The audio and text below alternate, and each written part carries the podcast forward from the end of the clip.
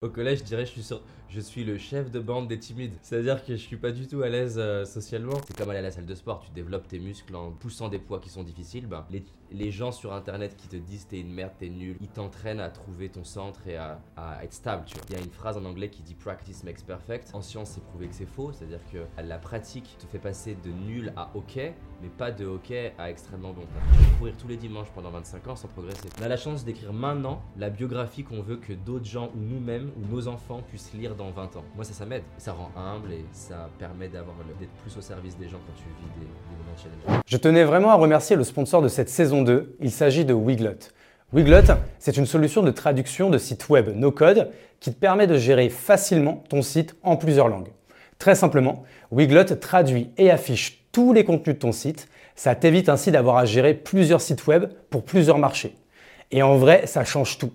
Avant, traduire son site web, c'était un projet interminable avec des centaines d'échanges entre traducteurs, développeurs et équipes marketing. Nous, par exemple, on l'utilise pour notre site lachapelle.club, mais également pour toutes nos verticales comme Kowabunga, Notion Ninja ou même le Poney Club. Fais l'essai et va sur lachapelle.club. Tu pourras retrouver le site en français et en anglais bien sûr, mais aussi en allemand, en espagnol, en italien et on s'est même fait un kiff avec la traduction en japonais. Pour conclure, Wiglot affiche ton site web en plusieurs langues, gère la traduction de ton site web en combinant traduction automatique et humaine bien entendu, et tout ça en optimisant ton SEO multilingue. Bah, Wiglot est utilisé par plus de 70 000 sites web multilingues à travers le monde, avec des clients comme Microsoft, IBM, Clarins, Ecovadis, Pigment, Silver et donc La Chapelle. Tu peux donc tester gratuitement et les yeux fermés pendant 10 jours, c'est gratuit, et ensuite profiter d'une réduction de 15% sur ta première année avec le code SANDWICH15. S-A-N-D-W-I-C-H 15 avec le code SANDWICH15, du coup 15% sur ta première année. Merci beaucoup et bonne écoute. Bah c'est parti hein, David, C'est parti. nickel. Euh, bah c'est c'est sympa parce qu'on est, on est chez toi. C'est euh, c'est la deuxième fois que j'interviewe quelqu'un Chez lui. Donc, euh, T'es le deuxième après Matt Stéphanie d'ailleurs qui, est- qui est pas très loin parce qu'on est, on est à côté des Batignolles là je crois, on est à Paris. On est pas très loin. Donc dans les bureaux de Paradox. C'est ça. Et, euh, et du coup, tu es la onzième personne que, de, de cette saison 1 de Club Sandwich. Déjà, donc je te remercie de- d'être, d'avoir répondu euh, à l'invitation. Euh, bah déjà, comment tu vas, David? Là, c'est une- je pense que c'est les deux semaines les plus compliquées depuis très longtemps. J'ai enchaîné des challenges pro et aussi perso. On pourra en parler potentiellement. J'en ai pas encore parlé publiquement, mais j'ai eu, euh, j'en ai parlé avec ma famille hier, on peut en parler. Ok, bah écoute, c'est, toi qui vois, euh, évidemment. Euh, bah écoute, en tout cas, moi, je suis très content qu'on, puisse, euh, qu'on puisse passer ces euh, une heure et demie, deux heures là ensemble. On verra où nous mène le podcast. Nous, on se connaît maintenant depuis un an. On avait commencé à, à- discuter. On avait des petits projets de club ou quoi qu'on a peut-être pas amené au bout, mais au moins, c'était intéressant d'échanger, de voir ta vision, de te partager la mienne, etc. Euh, on a une histoire aussi sympa, c'est que du coup, tu m'avais invité euh, pour être speaker euh, dans The Game, qui était une conférence, un, un mastermind que tu avais. un- C'était un séminaire de trois jours ou deux jours, je me souviens plus, c'est ça. euh, business. Et donc c'était fun que tu sois là. Et oui, évidemment, j'avais dit oui, mais euh, ça, sans te le dire, j'étais mort de trouille. Mais pendant les, je pense, les 15 jours qui ont, qui ont précédé, parce que je n'avais jamais pris euh, trop la parole comme ça en public. Donc, heureusement, tu m'avais quand même euh, pas mal coaché. On avait fait un petit jeu de ping-pong euh, euh, avant. Et moi, pour moi, c'était game changer. Trop parce bien. que euh, depuis, j'en ai fait beaucoup. Et j'ai même fait mon Stylé. premier TEDx euh, il y a maintenant une semaine. Waouh. J'étais quand même stressé de ouf, mais franchement, ça s'est bien passé. euh, et euh, le stress des cinq premières secondes de parole, après, s'est envolé et je me, je me suis kiffes. éclaté. Quoi, ouais. Non, mais c'est le, le- le TED, c'est même si par exemple tu as fait plein de conférences, le TED c'est un format qui stresse beaucoup de gens parce que c'est tellement, tellement court, tellement un peu de temps pour arriver à, à te présenter, à expliquer ton idée et, et arriver à créer une, une relation avec le, le public. C'est un bel exercice. Ouais, parce que tu vois, en fait, quand je m'entraînais chez moi, je tenais euh, 11, 12 minutes, etc.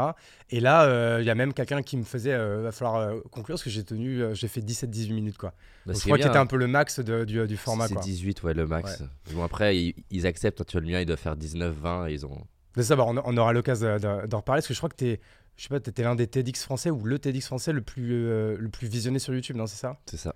Ok, bon, on en, on en- on en reparlera après. Mais déjà, ça que je parle depuis tout à l'heure, mais est-ce que tu peux, pour ceux et celles, pour celles et ceux pardon, qui ne te connaîtraient pas, est-ce que tu peux rapidement te, te représenter Donc je m'appelle David Laroche. Moi en fait j'étais, euh, j'ai fait des études d'ingénieur en informatique. J'étais complexé, mal dans ma peau. J'étais persuadé qu'il y avait des gens charismatiques, confiants, à l'aise, bons communicants et d'autres non et pas de bol pour eux. Et euh, par hasard en cherchant sur internet j'ai réalisé qu'en fait il existait plein, plein de ressources pour t'aider. Alors à l'époque il n'y avait pas de vidéos mais il y avait des livres, il y avait des DVD. Et donc, c'est devenu une forme d'obsession. J'ai acheté plein de trucs, que ce soit sur euh, la productivité, la gestion du stress, la communication, la prise de parole en public. Et c'était ouf. En fait, tu peux apprendre le piano, mais tu peux aussi apprendre à, à mieux poser ta voix. Tu peux apprendre à capter l'attention. Tu peux apprendre à gérer ton stress. Tu peux apprendre à être plus à l'aise avec les nanas. Tu peux apprendre vraiment beaucoup de choses. Et j'ai commencé à appliquer dans ma vie euh, tous les jours de manière euh, intense. Et j'ai commencé à avoir des résultats dans ma vie. Au début, c'était des, entre guillemets, pour plein de gens, des petites choses, mais pour moi, c'était déjà énorme de réaliser qu'on peut changer. Tout ça, c'était quoi? C'était genre au lycée, pendant les études? C'était euh, en à, fait, quel, à quel moment de ta vie Ouais, là, je te l'ai simplifié, mais en gros, de 15 à 18, j'essaye de changer, mais sans découvrir des ressources. Donc, c'est en faisant des défis. Ouais. Euh, essayer de parler à, à quelqu'un, même ça peut être une nana, mais ça pouvait même être juste un inconnu. Euh, m'inscrire au rugby, essayer de parler euh, au moins une fois par jour en classe. Je parle lever la main, c'était vraiment, j'étais vraiment pas à l'aise avec ça. Ah, tu, te mettais des petits défis quoi, dès le lycée, etc. Tu étais un peu en mode euh, dès la... challenge. Oh, c'est rien, c'est les aléas du direct. Euh, c'est le décor qui se, qui se fait la malle. qui est en train de se casser la gueule. Faut que tu vérifies le cadre du coup.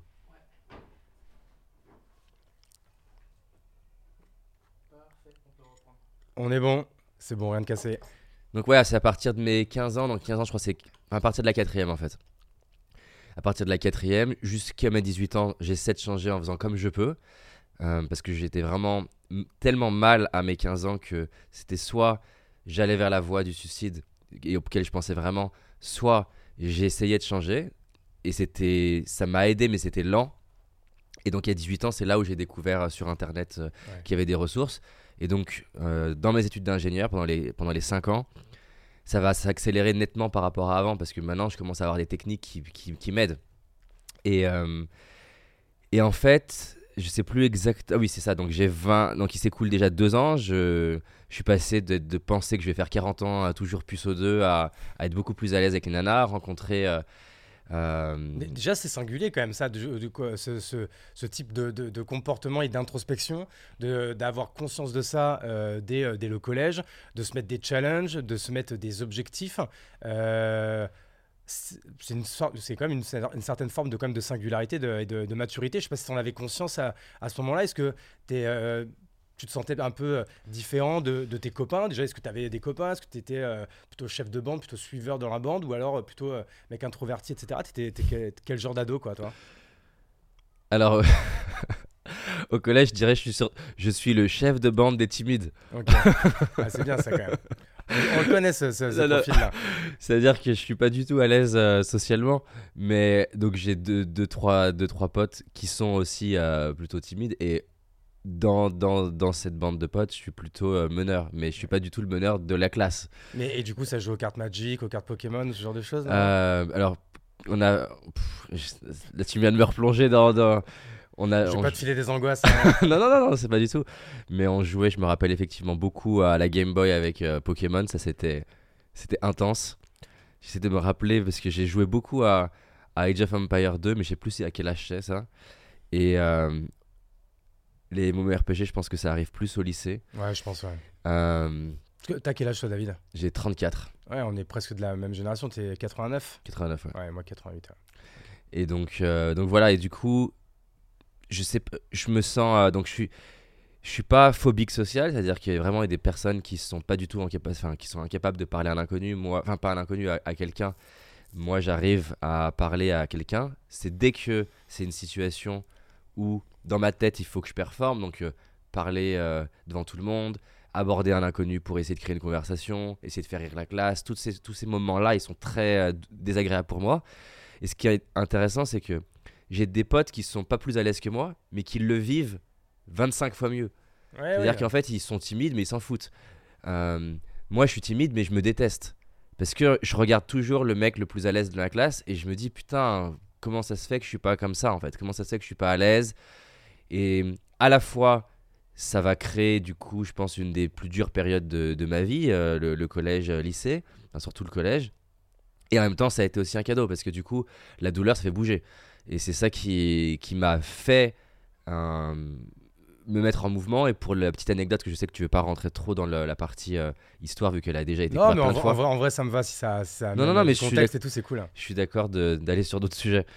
euh, et pour le, la petite anecdote, en gros, ce qui s'est passé, c'est que en quatrième, je crois, la prof de français, elle nous a fait faire du théâtre, ce qui était pour moi la pire chose qu'elle pouvait nous faire faire, dans ma tête, hein, parce que je vais devoir me retrouver devant tout le monde. C'est à chaque fois que je suis à l'oral, je suis une merde, je suis nul, euh, c'est vraiment horrible.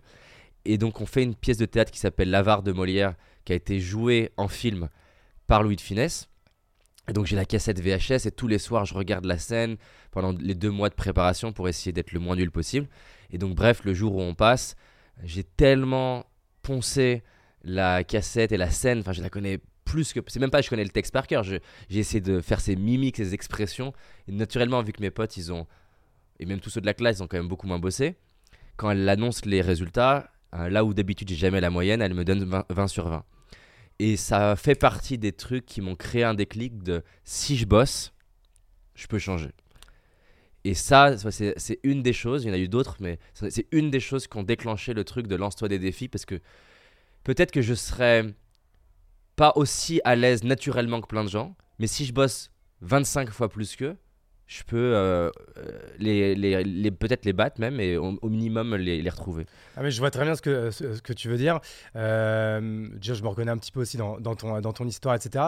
Et tu as utilisé un mot en fait qui est intéressant, tu as utilisé le mot performance. En fait, tu vois, par exemple, quand moi, quand je parlais du TEDx tout à l'heure, qui pour moi, monter sur scène et faire un TEDx et le réussir et me sentir bien, c'était de, de, du domaine de la performance. C'est-à-dire que j'ai commencé à me préparer euh, un mois à l'avance. Euh, les, euh, les, les, les, 10 jours qui ont précédé, tous les jours, je me préparais, enfin, je me préparais pendant une heure, etc. C'était une, une, compétition avec moi-même. Pour le coup, je n'étais pas en compétition avec les autres. les autres, j'étais vraiment en, en mode compète avec moi-même parce qu'en fait c'est pas naturel alors que c'est vrai qu'il y a des gens tu vois moi par exemple je peux, je peux donner le nom il y a un, mec qui, qui, passait juste avant moi il s'appelle Sacha il a 20 piges euh, il a déjà une startup euh, qui, euh, qui s'appelle Revolt Train. Je ne sais pas si tu as entendu parler. C'est, une head tech incroyable. donc le mec, il a 20 piges. Moi, à son âge, je rentrais en école de commerce. je pense que je savais juste rien faire. Le mec, il vient de lever 3,5 millions. il a une boîte qui fait déjà je sais plus combien de, de, MRR. C'est, assez, assez extraordinaire. Et le mec, il arrive en mode, il me dit, t'as bossé? Je fais, bah ouais. Je fais genre, oui, j'ai un peu bossé. Alors qu'en vrai, j'ai grave bossé. Et, et lui, il arrive, il avait à peine quelques notes. Et il me dit, oh, je les ai pris au cas où, mais il les a, il les a même pas regardés. Et le mec, il a fait une masterclass, main dans les poches, micro en main, euh, et il a juste emmené toute la salle. Il était incroyable. tu vois, il y a des gens, et on voyait qu'il n'était pas stressé du tout. Il y a des gens pour qui, euh, voilà, c'est inné. Et donc, du coup, eux, ils sont pas dans la performance, ils sont dans la. Euh, je, ne trouverais pas le mot, ils sont dans la. Il y a, dans l'exécution, quoi. Alors, pour des gens peut-être plutôt comme nous, etc., le, cet exercice, bah, de base, je pense que maintenant je le fais bien. Tu vois, c'est que quand j'ai fait ta, conférence, etc., j'ai reçu énormément de messages après, etc. C'était un vrai game changer pour moi. Mais pourtant, les gens, ils n'ont même pas idée à quel point j'étais juste en nage, à quel point j'ai stressé de ouf euh, pendant, euh, pendant deux semaines avant ça. Euh, mais j'ai quand même été bon. Mais parce que j'ai bossé et que pour moi, c'était une performance en fait. Tu vois. Non, c'est clair, bah, c'est ça, c'était ça le, le, truc pour moi, c'est que je me demandais d'être performant à beaucoup d'endroits, pas que dans les TED à l'époque, partout.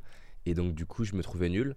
Donc voilà, à 18 ans, je découvre euh, tout ce qui est lecture et livres et ça, va vraiment m'aider à beaucoup plus changer. À 20 ans, 21 ans, je me paye une formation qui dure 9 euh, jours sur un peu tout ce qui est euh, coaching, psychologie. Là, j'ai une forme de coup de cœur. Je ne sais pas que je veux en faire que je veux faire ça de ma vie en tant qu'activité pro. Par contre, je sais que je veux faire ça dans ma vie. C'est-à-dire parce qu'en fait, je vois pour la première fois une forme de coaching devant tout le monde. C'était un groupe de 30 personnes. Hein. Et je me, enfin voilà, ça m'a touché, ça m'a mis les larmes aux yeux. je me suis dit, c'est ouf. Et donc là, à partir de ce moment-là, je, je, vais passer à un autre stade qui est de commencer à essayer de partager. C'est-à-dire que je partageais à mes potes, j'embarquais des potes dans mes livres de séduction. Tiens, lis tel truc, on part en boîte de nuit, on va essayer. Euh, mais là, à partir de ce moment-là, je vais faire ma première conférence dans la rue. Donc, je l'ai déjà plein de fois raconté, je vais pas passer dans les détails, mais J'organise une première conférence gratuite dans la rue. Euh, j'adore depuis très longtemps tout ce qui est montage vidéo et caméra. Donc je me suis acheté une caméra. Et à partir de ce moment-là, en fait, c'est le début de YouTube. C'est-à-dire que tu vois des Norman qui font des vidéos, euh, Cyprien, etc. Ok, donc là, c'est quoi C'est il y a une dizaine d'années, quoi. C'est en 2010. Ouais, donc ça- c'est vrai que c'est 2010, donc en fait ça fait même presque 15 ans quoi. Ouais. Donc en fait c'est ça, moi c'est vrai que c'est un- c'est une chose euh, dont je voulais vraiment qu'on parle parce que c'est vrai que c'est quelque chose que quand même tu incarnes et dont tu fais partie aussi des précurseurs et qui fait partie, euh, euh, partie intégrante en fait du système que tu as, que tu as créé, c'est-à-dire en fait la fabrication et l'élaboration et le développement de ta marque personnelle. Donc toi, tu as un ADN qui est très porté vers euh, la prise de parole et la vidéo, si je comprends bien. Que ça a tout de suite été ça. En ton- fait, c'est ça. C'est-à-dire que je m'étais acheté une levier, formation sur le blogging à l'époque. Donc, c'était l'explosion du blogging. Il fallait faire un blog, écrire des articles. Et en fait, j'ai écrit 12 articles. J'ai eu l'impression que j'allais décéder parce que c'était vraiment pas pour moi, en tout cas à l'époque. Et il y avait personne sur YouTube qui faisait des, qui donnait des, des conseils ou qui partageait des, des concepts. C'était soit des vidéos humoristiques, soit il y avait TED déjà qui existait Mhm. mais c'était vraiment sur scène, tu vois, et c'était et donc c'était un pari parce que même aux US, il n'y avait pas vraiment de- d'exemple face cam. Aujourd'hui, ce que je dis, ça paraît euh, banal. C'est vrai que maintenant, en fait, c'est fou là que tu, euh, que tu parles d'un- temps où il n'y avait pas ce genre de choses en termes de contenu, euh, alors que maintenant, c'est juste partout, quoi. Voilà, il y avait personne, en tout cas que j'ai trouvé en face cam, en train de te partager autre que de l'humour, des euh, concepts de euh, euh, productivité, développement personnel, etc. Et donc du coup, moi, vu que j'ai toujours aimé la vidéo, j'aime, la tech parce que c'est pour ça que je faisais des études d'ingénieur. Je me suis dit, j'ai envie de progresser à l'oral et j'ai envie de partager aux gens ce qui moi m'aide. C'est, c'est comme si ça ressemblait tout, c'est-à-dire que je vais pouvoir donner à des gens en vidéo. En vidéo, c'est hyper violent parce que tu te vois, tu te vois, tu vois tes micro-expressions, tu vois, t'entends ta voix, c'est horrible. En plus, les gens, ils sont ignobles sur YouTube, ils te, ils te défoncent. C'est-à-dire que si tu as envie de développer ton amour de soi, YouTube, c'est un super terrain d'entraînement. Ouais, et si tu as envie de te tailler les veines, tu vas sur TikTok ou Twitter. Oui, mais, dans tout- ouais, mais de manière générale, en tout cas, ce que je- que j'entends par là, c'est que paradoxalement, tu développes plus ton amour de toi en te faisant défoncer qu'en étant valorisé. Parce qu'en étant valorisé, c'est un, un amour qui est, qui, qui est, qui est hyper fragile. C'est comme aller à la salle de sport, tu développes tes muscles en poussant des poids qui sont difficiles. Ben, les, les gens sur Internet qui te disent t'es une merde, t'es nul, je sais pas quoi, ils t'entraînent à trouver ton centre et à, à être stable, tu vois. Ouais. Donc, du coup, je me suis parti sur ces euh, vidéos-là, j'étais clairement nul, euh, mais à force d'en d'en faire, d'essayer d'améliorer euh, mon, mon élocution, ma manière d'expliquer un concept, ça a commencé à ça a commencé à prendre et puis après voilà c'est donc, du coup, donc, tu, tu lances ta, ta chaîne YouTube, donc euh, ta conf- tu fais ta conférence dans, dans la rue. Je suppose qu'après, tu te fais quoi? Tu fais peut-être un mini studio dans ta chambre, tu te, tu filmes face cam, etc. Et tu postes, tu postes, tu postes. Là, le premier pattern, c'est quoi? Donc, bah, Déjà, c'est. Comme dirait Orelsan, euh, si, tu veux, si tu veux faire des films, tu as juste besoin d'un truc qui filme. Donc là, tu te filmes, tu fais tes vidéos. Et qu'est-ce qui euh, explique le, on va dire le, pas le début du succès, mais le fait que ça prenne, c'est que euh, vraiment, c'est quoi C'est la régularité. Vraiment, tu postes tous les jours, toutes les semaines. C'est, euh, c'est, comment, comment tu fais à ce moment-là? Pour, en fait, pour faire connaître ouais euh, ta chaîne YouTube et ta marque personnelle, en fait. Yes. Alors je vois beaucoup de, de gens comme Gary, typiquement Gary Vee, qui disent euh, la clé c'est la, la répétition, la régularité. Il y a une phrase en anglais qui dit practice makes perfect. En fait, en science, c'est prouvé que c'est faux. C'est-à-dire que la, la pratique te fait passer de nul à ok, mais pas de ok à extrêmement bon. C'est-à-dire que tu peux courir tous les dimanches pendant 25 ans sans progresser. Tu peux vivre 25 ans aux US sans progresser spécialement. Alors, si tu parles pas du tout anglais, tu vas naturellement progresser. Mais je pense que ton anglais, mon anglais, on pourrait vivre aux US sans progresser parce que, euh, au bout d'un moment, tu es dans ta zone de réflexe. Et tu vois hein, des gens, en- en- des Français à LA qui ont des accents à couper au couteau qui sont horribles. Donc, au bout d'un moment, si tu es juste dans la pratique, ça suffit pas. Et donc, une des choses qui m'a aidé et qui est bien documentée en sens qui s'appelle la, la pratique délibérée, qui est. Parce que souvent, tu vas juste euh, faire ton morceau de piano ou ton- tu t'aimes le, le tennis, donc ou faire ton mouvement de tennis, mais pareil, tu peux De stagner. paddle, hein, de paddle. euh, ouais. Euh, la clé, c'est de s'arrêter. Idéalement, de pouvoir se regarder, donc de se filmer, que ce soit d'ailleurs dans le sport ou euh, que c'est ce que font les sportifs de haut niveau, hein, de se regarder et d'identifier un point en particulier dans ce que j'ai- dans ce que j'ai fait sur lequel je peux progresser. Et, et ne plus essayer de faire des bonnes vidéos, essayer de faire un truc mieux, un truc spécifique. Donc ça peut être par exemple améliorer la fluctuation de ma voix. Euh, au lieu d'être que monocorde, d'arriver à pouvoir monter ma voix, la descendre. Ça peut être. Et donc je passais des jours à essayer de juste, par exemple, euh, garder l'eye contact avec la caméra, ce qui était très dur pour moi au début quand je fixais Ouais, l'objectif. Je perdais mes idées, tu vois. Après, ça a été d'apprendre à faire des silences, ce qui, est, ce qui est plus facile pour moi sur scène, moins en caméra. Mais c'est clé dans la manière de raconter quelque chose, d'arriver à faire des silences. Donc, en fait, l'idée, c'est que je regardais ce que je faisais, j'essayais d'identifier un point sur lequel j'allais m'entraîner dans les prochaines vidéos et faire progresser ça. Et je tournais sur trois choses, enfin quatre du coup. En parallèle, je faisais des vidéos sur YouTube. Je faisais des ateliers conférences le soir à Lyon à 19 euros ou 10. Je sais plus si c'est les premiers, c'était peut-être 10 euros. J'en faisais deux par soir. Euh, c'était pas rentable. Hein. Deux par semaine plutôt? Deux par soir. Ah, deux tous les soirs? Ouais. Pas 7, pas sept soirs sur 7, mais on va dire 4 soirs sur 7. Et comment tu faisais Comment tu les remplissais euh, Où est-ce que tu avais ton audience à ce moment-là? Donc, audience, c'est un grand mot parce qu'à ce moment-là, c'est quand je dis euh, je fais des ateliers conférences, les gens à la base, ils sont, ils sont une personne, ils sont deux personnes, c'est vraiment tout petit. Ok. Mais donc, en fait, comment ça se remplit C'est que je fais mes vidéos YouTube, je j'organise ces conférences, ateliers le soir, je mets un petit peu de publicité. Donc, je teste différents euh, canaux d'acquisition à l'époque euh, d'événements, etc. Sachant que les trois quarts vont s'avérer même pas euh, avoir de ROI si tu perds de l'argent. Mais ça me permet d'identifier ceux qui marchent un peu mieux. C'est pas incroyable, mais ça me permet de passer de zéro personne à quatre personnes dans ma salle. Ce qui fait qu'au moins je peux en faire. Et au bout d'un moment, ce qui va se passer, c'est que le mix de mes vidéos sont un peu meilleures. Et je dis, voilà, j'ai fait des conférences. Donc potentiellement, au bout d'un moment, j'ai une personne qui vient de YouTube. J'en ai trois qui viennent de la pub. J'en ai euh, une qui vient de la précédente conférence qui a envie de revenir à la suivante. bouche à oreille. euh, Et, voilà, bouche- et donc, ces trois trucs en, en- en parallèle, vu que je progresse en conf, je progresse en vidéo, je progresse dans ma capacité à faire mes pubs, au bout d'un moment, bah, je passe de 4 personnes à 10 personnes et euh, ça commence à s'installer progressivement. Euh, ce qui est très intéressant, c'est qu'au début, je vis très très mal quand il y a une personne dans la salle. Parce que je me dis, c'est la honte, la personne elle vient. T'imagines, on est 20h le soir, il fait nuit. euh, moi, j'ai fait un deal avec une chef d'entreprise qui a une boîte de langue, une formation dans la lang- de langue anglaise, pour qu'elle me prête ses bureaux le soir. Donc imagine, c'est des bureaux de 250 mètres carrés. Euh, je suis seul dans les bureaux, il y a personne, il fait nuit. Ça ressemble plus à un guet-apens, quoi. Et- exactement. Et, donc, et en plus, t'imagines, j'ai 22, 23 ans, j'en fais 12. Les personnes, la tête qu'ils font quand ils sont là en mode euh, Mais du coup, ce soir, euh, on est combien Tu m'étonnes, c'est gênant. Et moi, je prie pour me dire Il y a peut-être quelqu'un qui a pas pris sa place qui va arriver, ils seront deux, tu vois. Tu fais pas une conférence avec une personne. Ouais. Et. Ah, du coup, ça se transforme en coaching one-to-one, quoi. Exactement. Et du coup, ça a été ça, le- un des trucs qui a été intéressant, c'est que quand je suis passé d'avoir honte à me dire, dans ma tête, c'est le meilleur jour de sa vie à la personne, et que du coup, quand elle me disait, du coup, on est combien Je lui disais, si vous avez de la chance, Hmm. vous serez tout seul. Et d'un coup, c'était c'était fascinant. À la fois, moi, d'un coup, j'avais de l'énergie, parce que je me disais, j'avais plus honte. Je me disais, elle va payer 19 euros, elle va avoir euh, deux heures de, où je vais passer du temps pour elle.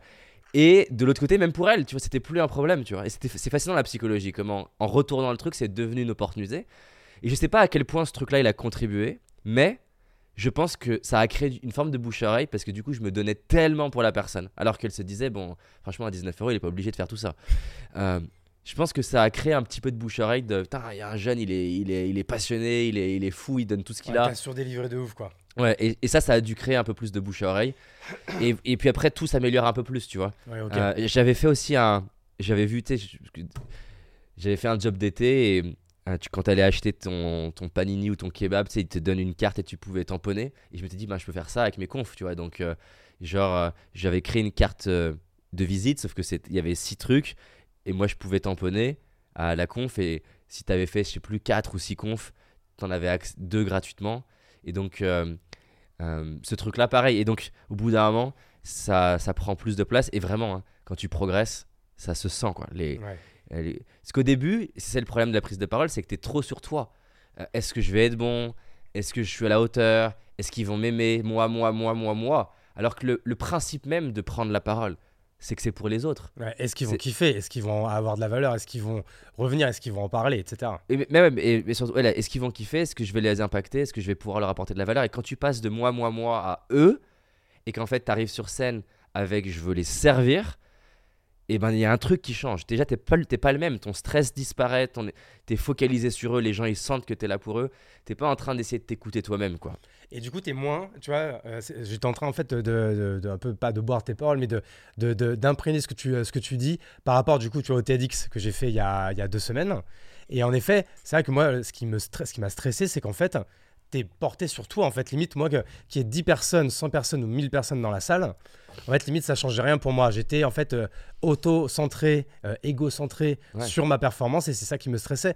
Alors que t'as raison, si je m'étais dit, il faut que je donne le meilleur pour les gens. Et moi, je sais très bien le faire en one-to-one. Je fais énormément de motorique, de coaching, etc. Et franchement, je, je pense que je suis bon, tu vois, dans, dans l'exercice. Donc en fait, normalement, ça devrait pas me poser de problème si justement je pense à la personne avant de penser à moi. Quand je suis en mentoring, je pense pas à moi. Je me dis la personne elle a payé.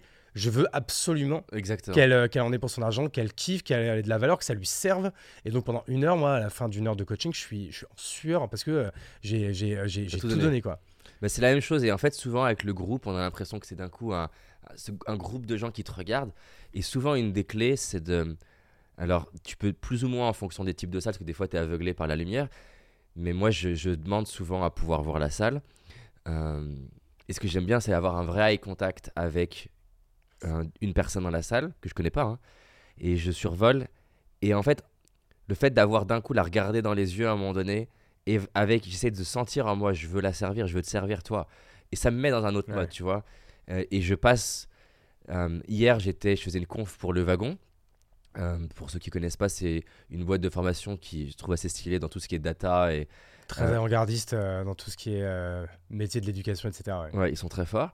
Et j'ai- c'est un peu le moment que j'ai un peu stressant, c'est-à-dire que je suis assis, euh, j'attends qu'on me présente, euh, tout, je suis devant tout le monde, tu vois, même après avoir fait des milliers de conférences, c'est- pas le moment que j'aime bien parce que t'es un peu entre deux, quoi. Ouais.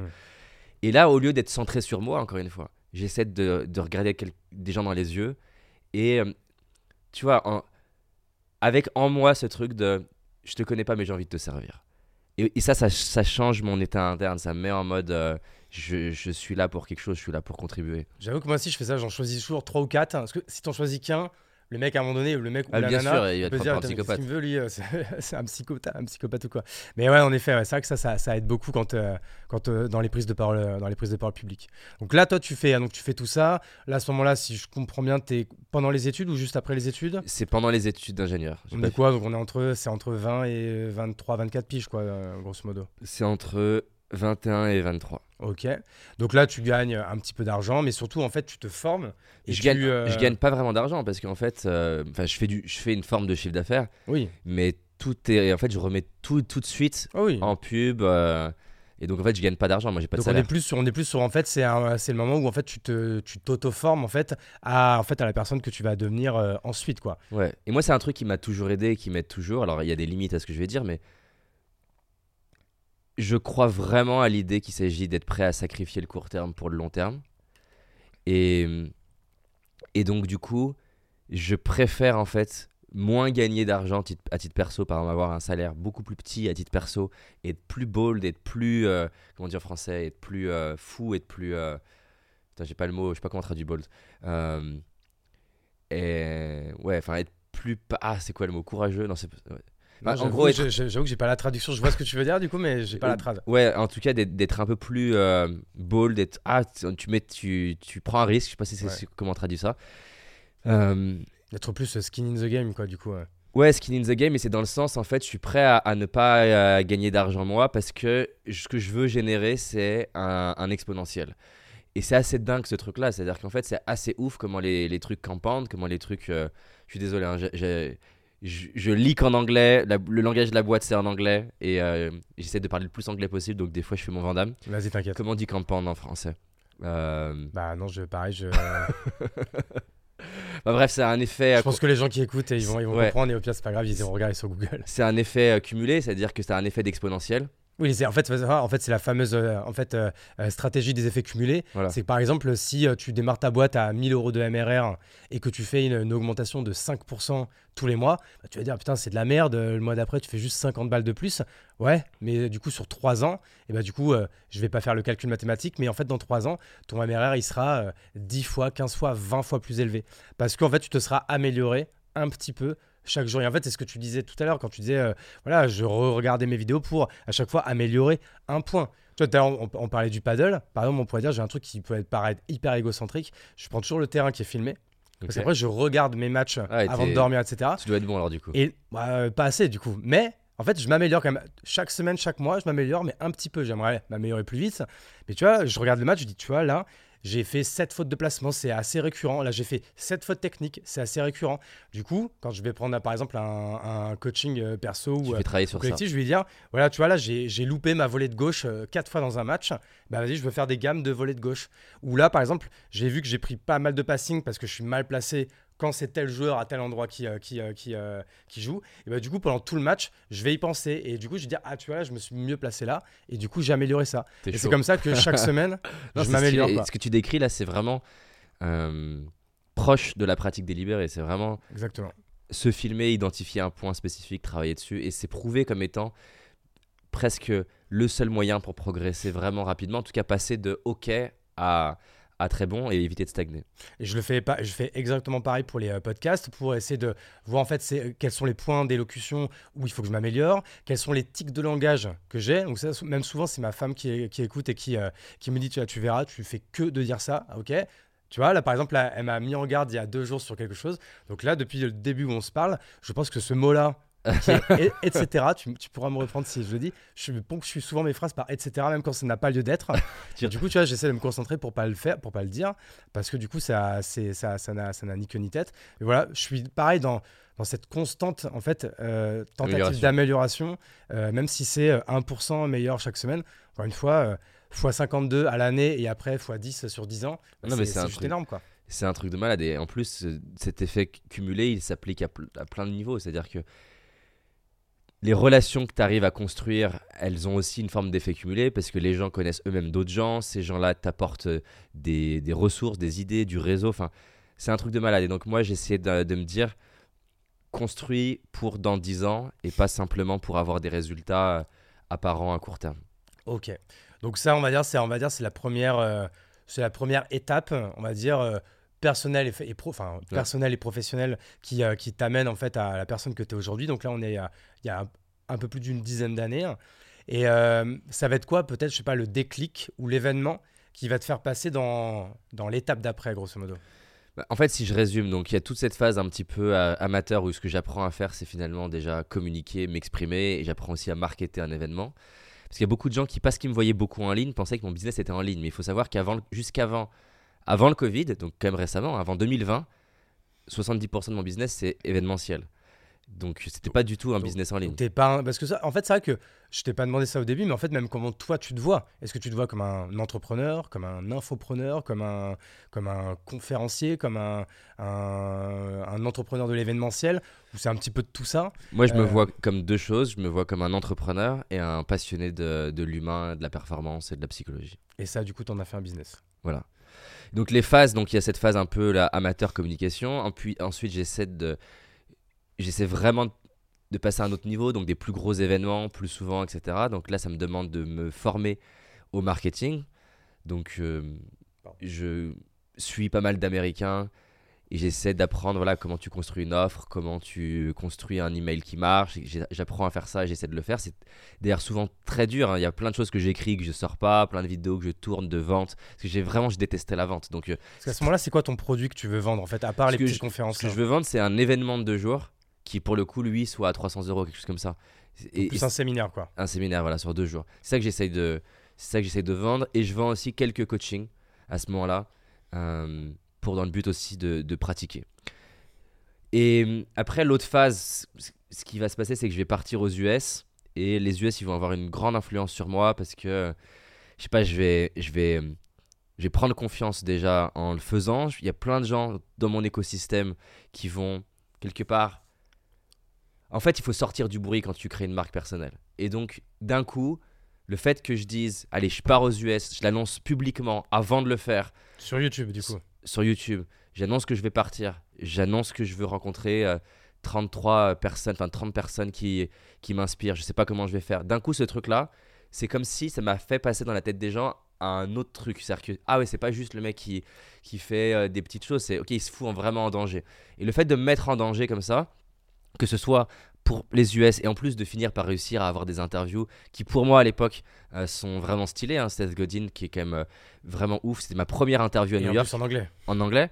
Euh, Darren Hardy, pour moi, c'était vraiment un- inspirant pour moi, donc l'effet cumulé. Et, et d'autres personnes, il y avait le, le, le CEO de WikiHow, euh, qui est un genre de Wikipédia, mais plus visuel. Donc c'était c'était dingue pour moi d'arriver à les avoir et à passer du temps avec eux avec un anglais de merde. Mm. Euh, j'ai- il s'est passé plein de trucs de ouf dans ma vie à ce moment-là. Ça m'a aidé à penser plus grand. J'ai pris confiance en moi. Ça a créé une hype un peu autour de moi quand je suis revenu en France. Et du coup, j'étais dans cette démarche de la démarche des 15 ans, mais de me donner des défis. Donc ça pouvait être ça, ça pouvait être, euh, ok, allez, je lance un one-man show. Et pareil, les gens, ils étaient en mode, il est fou. Euh, J'ai annoncé, Tu l'as vraiment fait ça? Je l'ai vraiment fait, ouais. Euh, c'était en 2014. Après mon, après mon défi 2013 des US, c'était, ok, je fais un one-man show. Et donc, Je rés- pas cette histoire. je réserve euh, le Pasino d'Aix-en-Provence, c'est 1200 places. Ah ouais, t'es chaud de ouf. Sachant que la, pro- la, la conf la plus grande de ma vie à ce moment-là, c'est 380. Donc, c'est-à-dire qu'en fait, je vais faire x4 euh, sur un format que je connais pas, qui est l'humour. Et l'humour est ma phobie à ce moment-là. Mais c'est en mode. euh, c'est mon message en fait. Mon message que c'est de passer aux gens, c'est voilà. À ce moment-là, hein, c'est, il est différent au message d'aujourd'hui, mais à ce moment-là, c'est vraiment. euh, Tu peux changer ta vie, confronte-toi à tes peurs, en tout cas pour les choses qui ont du sens pour toi, et fais-le. Donc, ça a été la misère de le remplir. euh, vraiment, j'ai dû appeler tous les gens que je connaissais pour qu'ils Euh, m'aident à le remplir. ça, pour le coup, ça, ça, ça m'intéresse. En fait, à partir du moment où tu prends cette décision, c'est quoi en fait les étapes euh, jusqu'au jusqu'au résultat? Parce que déjà, quand même, plus que de le remplir, ah, déjà, il faut écrire un spectacle quand même. Ah non, mais c'est horrible. Il faut écrire des vannes, faut les travailler, faut. euh, Alors, je vais même souvent en fait un spectacle, euh, il se, il se, enfin limite, il se rôde en fait Ouais. les, les, les vannes, elles, elles marchent pas du premier coup, etc. Faut les tester. Alors vas-y, c'était quoi déjà le laps de temps que tu avais que tu Donc je pense que j'ai booké la salle en juillet pour... Non, non, en juin, pardon, pour octobre. Ouais, donc euh, le lendemain presque quand même. Voilà. Et en fait, ce qui s'est passé, c'est que donc j'ai bloqué la salle, j'ai fait le paiement. Et là, j'ai vraiment pas le choix, quoi, maintenant. Et donc, je me suis inscrit à un stage de théâtre d'impro qui était fin août, qui durait, il y avait deux fois une semaine. J'ai fait deux semaines de ça pour essayer d'apprendre des techniques, ce qui m'a déprimé, parce qu'au final, quand j'ai annoncé que j'avais mon spectacle juste après, le prof, il, genre, il comprenait pas. Alors qu'on comprenne le contexte, je voulais pas faire de l'humour pur euh, humour. hein. Je voulais que ça, c'était, le spectacle s'appelait J'ai failli foirer ma vie, et c'était utiliser l'humour pour raconter des trucs euh, qui puissent aider les gens. Tu prenais un risque, mais t'allais quand même aussi sur un terrain Ah non, bien sûr que tu je connaissais connaissais. quand même. T'étais pas, euh, c'était pas non plus le saut dans le vide euh, 100% quoi. C'était pas 100% dans le vide, mais je peux t'assurer que Mais je le vivais comme dans le vide. Ouais. Et euh, à ce moment-là, ma, ma chérie, qui est devenue ma femme, elle, elle me reconnaît pas. C'est-à-dire que juillet août, je suis une loque. J'ai tellement, je suis, j'ai mal, je suis pas bien. Je me dis mais qu'est-ce que j'ai fait? Je vais pas y arriver. Donc je fais ce stage, ça va pas mieux. Et en fait, je m'étais dit bon, j'ai 1200 places. Il faut que j'ai des étapes d'intermédiaire. Donc je vais réserver un théâtre qui s'appelle le théâtre Adiar, qui est une salle de 380 personnes que je connaissais du coup. Et je me suis dit, je fais ma première à Paris euh, le 4 septembre. Le stage de tête d'impro est fini genre le 28 août. J'avais une conférence à Aix-en-Provence le 3 septembre. Le 3 septembre, j'ai pas de spectacle écrit. Tellement, en fait, je n'y arrive pas. C'est-à-dire que je me mets devant.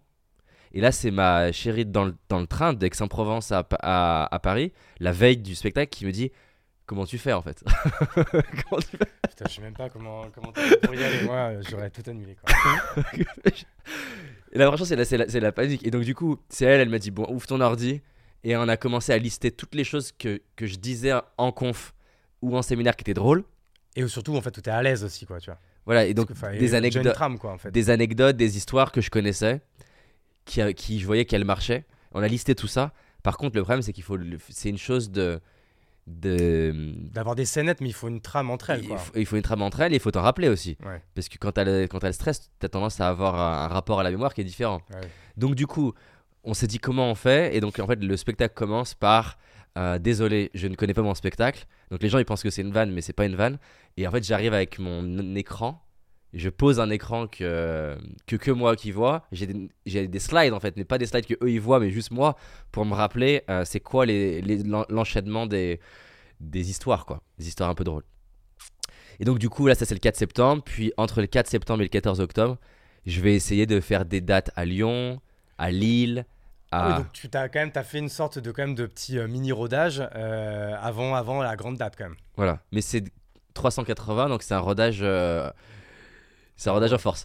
ouais, parce que c'est un rodage pas mal. Hein. Quand tu regardes les, humoristes, ils, vont genre Paname, ils vont devant 50 personnes. Gat, c'est 15 personnes, 20 personnes. Ouais, ça.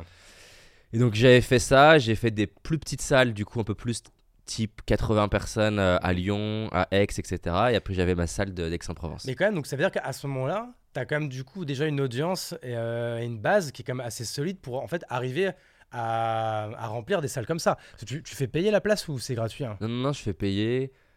Faudrait qu'on regarde. Je pense que c'est 39. Bah, c'est en plus, enfin, c'est pas, pas, pas cher, tu vois. Non, non, c'est pas pas cher. Donc, euh, en fait, à ce moment-là, c'est quoi? C'est que sur YouTube, quand même, t'as fait une, as une grande ascension assez rapide, quand même. Euh? Alors, pour te donner une idée. Tu t'as, t'as, pas fait le TEDx, t'as pas fait tout ça encore. Pour te donner une idée, donc j'essaie de me rappeler à quel moment, mais je sais qu'à peu près un mois avant. Attends, je, me confonds dans les dates, mais en tout cas, pas longtemps avant le 14 octobre, je suis aux US et on a on n'a que 100 personnes inscrites sur les 1400. Je dis 1400, mais sur 1200, tu vas comprendre pourquoi. Et euh, donc à la fois j'ai une audience, mais c'est pas c'est pas genre euh, Squeezie qui dit euh, je suis au Pasino et c'est plein en 24 heures, pas du tout. C'est-à-dire que j'ai beau en parler, les gens ça se remplit pas. En fait, ce qui est assez dingue et c'est une belle leçon pour moi ce, ce qui va se passer, c'est que là pour le coup l'idée d'être 100 personnes dans une salle de 1200 c'est la, la, misère pour moi. Hein. T'as l'impression que c'était seul à nouveau dans une dans une grande salle, enfin dans une salle euh, de 50 mètres carrés. Et là, je sais pas, je vais. En fait, je fais des vidéos tous les jours à propos de ça. Je prends mon porte-voix à Aix-en-Provence et je parle dans les rues euh, d'Aix-en-Provence. Et je, je finis par avoir des, des, médias locaux de la Provence qui en parlent. Je, euh, j'appelle tous les gens que je connais pour est-ce que tu peux en envoyer à ton, à ton audience et venir avec des personnes? Et en fait, au bout d'un moment, c'est assez dingue et c'est pour ça d'ailleurs que je vais avoir un autre problème. C'est que vu que je gère pas bien les billetteries et que dans ma tête, jamais je vais être plein. C'est-à-dire que si déjà j'arrive à, à 800, c'est incroyable. Et en fait, ce qui va se passer, c'est que c'est assez fou comment des fois les ventes, c'est vraiment dans les derniers moments. Il va avoir une explosion des ventes dans les dernières 48 heures. Et moi, j'ai pas mis des limites de billetterie. Ah, ok. et donc, on va se retrouver à avoir. C'est 1200 places officielles. Et on va avoir 1500 personnes qui vont venir le théâtre, ils vont, enfin, ils vont accepter d'en accueillir 200 en plus que les normes de sécurité. Et il y a, je sais plus combien, je dis 100, peut-être un peu moins, mais je sais que ça a été douloureux pour nous à vivre. C'est-à-dire des gens qui venaient de Lille, euh, qui on pouvait pas, on pouvait pas faire remplir, on pouvait pas rentrer. Donc euh, ça a été la misère. J'ai été extrêmement nul euh, sur cette date-là. J'étais trop stressé. On a démarré 45 minutes en retard parce que j'avais pas d'équipe. Enfin, je veux dire, on était, on était deux à, ou trois à accueillir 1200 personnes. J'étais pas j'étais pas du tout calibré pour gérer à la fois euh, l'organisation que ça impliquait. J'étais pas du tout non plus en, calibré sur. En fait, je suis monté sur scène et là, c'était la panique parce que quand t'as 380 personnes, les, salles, les gens du fond, tu les vois. Tu vois leur, visage. Et là, je suis rentré et d'un coup, j'ai 1400 personnes et, je, je, ne vois pas les gens. Et en fait, c'est comme si j'avais l'impression que ma voix ne portait que pour les 5 premiers rangs ou les 10 premiers rangs et c'était effrayant quoi de me retrouver avec une, scène qui faisait la taille du théâtre de euh, précédent. Et donc le, là pour le coup moi ça a fait l'inverse de ton tête. C'est à dire que j'étais censé faire je pense 1h20 euh, un truc comme ça. J'étais tellement stressé que j'ai dû j'ai démarré 40 minutes en retard. J'ai fini à l'heure. Pour te dire j'ai parlé extrêmement vite. Enfin c'était c'était dur. En plus j'avais été je m'étais dit allez je, je me mets en danger. Donc j'avais investi sur une équipe de prod que j'ai d'ailleurs jamais refait en plus euh, aussi euh, aussi avec une grue. Euh, il y avait il y avait une, immense grue avec la caméra il y avait quatre caméras. Il y a encore des vidéos de ça en ligne ah oui, j'ai pas le, spectacle on l'a jamais diffusé parce que j'ai mis du j'ai mis du temps à digérer d'avoir été aussi nul. Et par contre si tu regardes les jingles de plein de mes vidéos tu vois des plans de ce spectacle. Ça m'a permis ah. au minimum d'avoir des plans stylés en mode grue euh, qui sont ouf, tu vois, t'imagines. Euh, et tu voudrais pas l'assumer maintenant de, montrer en mode euh, voici un exemple de ce qu'il ne faut pas faire et tu racontes cette histoire et tu mets, tu balances la vidéo? Pourquoi pas? Après, ce qui s'est passé, c'est que j'avais, j'ai eu une, j'avais une dernière date au théâtre qui s'appelle, qui est une super salle à côté, à côté des Champs-Élysées, devant. Comment c'est? Je vais me retrouver. En bref, c'est un théâtre un peu prestigieux, 800 places à Paris, c'était ma dernière. Et là, j'ai été vraiment j'étais détendu, j'étais en forme. Celui-là, on pourrait un jour le, le diffuser. Hein. C'est pas, c'est pas au niveau d'un humoriste euh, qui fait ça depuis euh, son enfance, mais euh, les gens, les gens ont kiffé. C'était, c'était fun à vivre. Donc bref, du coup, tous ces trucs-là, les US, le le spectacle, mais c'est aussi des défis perso. Je, disais, voilà, à Noël, je vais prendre mon père dans les bras parce que j'étais pas à l'aise dans ma relation avec lui. Et donc, les gens, ils ont kiffé le côté. Le, le mec, il donne pas des, des trucs théoriques qu'il a lus, mais des trucs qu'il vit. Et donc, vu que je racontais, euh, ça a commencé à prendre, euh, à prendre plus d'ampleur. Ça m'amène en, on va dire, 2017, si on finit. euh, Là, tu as déjà plusieurs dizaines de milliers de- d'abonnés. Tu es, quand même Ah oui, oui, déjà oui. pas mal suivi là quand même. Oui, là, là, là, on a beaucoup d'abonnés. Ça amène vers 2017, où là, je pense qu'on fait 4 millions de chiffre d'affaires. Donc là, il y a déjà Paradox ou c'est une autre boîte hein? Non, à- c'est juste avant justement. Et donc 2017, je passe par une phase un peu avide où j'ai réalisé tous mes rêves. A plus loin vide ou avide? Euh, Le mot avide. je me, je- non, non, euh, avide, A, vide. ok. Donc je me sens pas bien. Enfin, c'était c'est un peu comme le, le c'était prouvé que les, il y a beaucoup de sportifs qui après une Coupe du Monde, quand ils l'ont gagnée, passent une phase de dépression. Parce que tu sais, quand t'as focalisé sur des buts pendant des années et c'est fait, t'étais un peu en mode après, il y a quoi Ou comme un couple après le mariage, après le jour du mariage. Ouais, par exemple. Qu'ils ont euh, fantasmé toute leur vie, puis euh, de manière intense, un an ou deux euh, pour l'organisation, une fois que l'événement est passé. C'est ça. Et donc, du coup, là, j'avais réalisé mes rêves financiers, les gens que je voulais rencontrer, mes rêves de notoriété. Et donc, je suis passé par une phase à me rechercher. C'est comme ça que Paradox est né. De me dire, au final, j'ai envie de rassembler mes trois passions dans une boîte qui sont clairement, comme on l'a dit, la psychologie et la performance, la pédagogie, l'art de raconter des histoires, la manière d'expliquer, qui est vraiment quelque chose que j'adore, et la, la technologie. Et donc, du coup, je me suis dit, voilà, c'est fun d'avoir vécu l'expérience de la marque personnelle uniquement. Je me suis dit, je veux créer une marque qui me dépasse, qui soit au-delà de mon nom. Donc, euh, chercher un nom que je trouve euh, stylé, qui marche en français, en anglais, qui ait du sens, parce que euh, Paradox, c'est un des mots que j'utilisais déjà beaucoup dans mes confs. Parce qu'en fait, je, pour moi, le- l'excellence repose sur des paradoxes. Par exemple, être un bon orateur, c'est savoir parler, mais aussi faire des silences. Savoir être un manager, c'est savoir être bien sûr présent, soutenir, mais aussi parfois savoir challenger, être confrontant.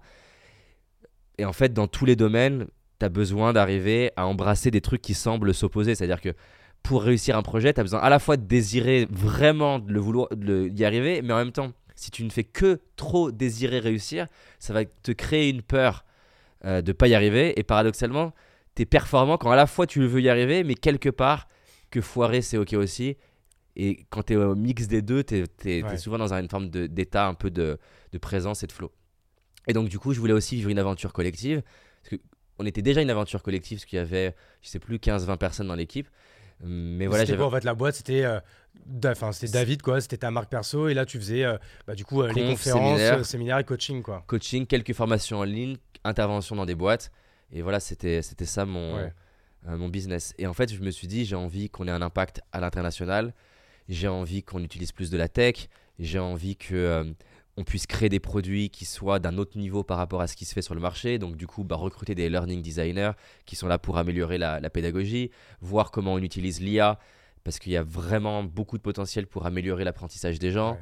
Euh, et donc voilà, ça c'est toute la nouvelle phase de, de, de- de Paradox euh, qui est euh, très excitante, très dure, parce que c'est, j'apprends aussi ces nouveaux niveaux. Là, on va passer les 10 millions d'euros de chiffre d'affaires cette année, mais paradoxalement, on n'a jamais brûlé autant d'argent parce que le revenu il a monté, mais le, la payroll, le- la masse salariale, elle a monté beaucoup plus vite que le, que le revenu. Mais ça, je pense qu'après, on, en- on en parlera un petit peu de ton. euh, alors, je pense que ton 0 to 1, du coup, c'est en fait, c'est un peu le avant Paradox. Ouais. Et après, donc, euh, avec Paradox, t'as- tu vis le 1, le 1 à 5 millions ou non En fait, quand tu montes Paradox, tu me disais que tu étais déjà à 4, hein, c'est ça? Ouais, 4, 5, je sais plus exactement, mais oui, en tout cas. Toi, en fait, je suis allé très le- vite. le 5 à 10, quoi. J'ai galéré de 0 à 30 000 euros, on va dire, parce que j'étais nul partout. Je suis allé très vite de 30 000 à 3 millions. J'ai galéré à 3 millions, parce qu'en fait, j'ai construit une tour de Pise qui mm, tout n'était pas construit, c'est-à-dire j'avais pas mis en place de, de support client, j'avais pas de gestion administrative, de gestion comptable correcte Ouais. j'avais pas d'automatisation et donc euh, j'avais une marque personnelle forte et j'étais euh, dans mon domaine bon mais en fait, c'était comme si j'avais un produit qui était top, mais pas toutes les. Parce que le produit, c'est bien, mais il y a toute la relation client autour, c'est l'expérience client. Ça, autour, c'était pas ouf. C'était vraiment. Quand tu arrivais au séminaire, c'était ouf, mais avant, après, euh, tu vois, c'était pas bien organisé. Voilà, tous les autres éléments et les départements de la, boîte n'étaient pas gérés, donc du coup, naturellement, c'est une phase que beaucoup d'entrepreneurs vivent souvent un peu plus tôt. Souvent, c'est plus vers les 1 million. Où en fait. Euh, ben d'un coup tu te mets à être moins bon parce que tu essaies d'être partout et naturellement en étant partout tu, tu le fais pas très bien. En plus t'es pas le meilleur. C'est surtout qu'en fait le premier million tu l'atteins euh, avec ta zone de génie. Donc avec, avec, ta zone euh, naturelle. Donc en fait euh, pour reprendre le mot de tout à l'heure on est moins dans la performance on est plus dans l'exécution de ce qu'on sait très bien faire. Mais c'est pour après en fait casser des paliers casser des, des, des, des plafonds qu'il va falloir justement être dans la performance dans la formation continue dans l'amélioration. Et c'est là que ça devient plus difficile quoi c'est clair. Euh, et là, tu apprends vraiment des nouveaux métiers qui, à la base, tu penses ne pas les aimer. C'est-à-dire que vraiment, euh, un bilan, enfin, ça, ça, me faisait gerber un bilan à l'époque. Euh, tu, le management, c'est vraiment un métier à part entière. Le recrutement, c'est un putain de métier à part entière. Ça, je sais qu'on en a, on en a, on en a beaucoup parlé. Et moi, j'avoue que c'est, en fait, c'est deux, que ce soit le recrutement et le management, c'est beaucoup de choses qui sont moins sexy par exemple que la vente, les levées de fonds, euh, ce genre en fait de, de, de milestones ou de KPI qui sont en fait portés sur l'argent, alors qu'en fait le, recrutement et le, et le management, c'est en fait les, les deux euh, hard skills qui sont les plus importantes pour un entrepreneur. moi, j'avoue que c'est celle qui n'était pas innée pour moi et en fait où euh, j'ai dû apprendre et je dois encore apprendre parce que pour le coup, je suis loin d'être parfait. Non, bah, c'est ça. Et il y a. Et ensuite, tu as la structuration de ta boîte, c'est un, une skills à part entière.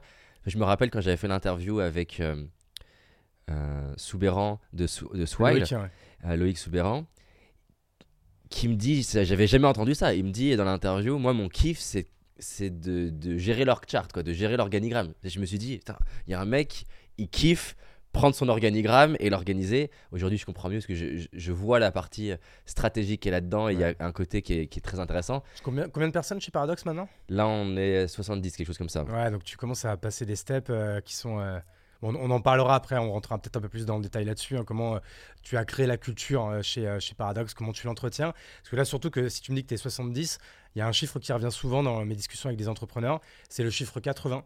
Qui en fait qui est un, un chiffre hyper, on va dire, hyper important dans, dans, la gestion et dans l'évolution de ta culture.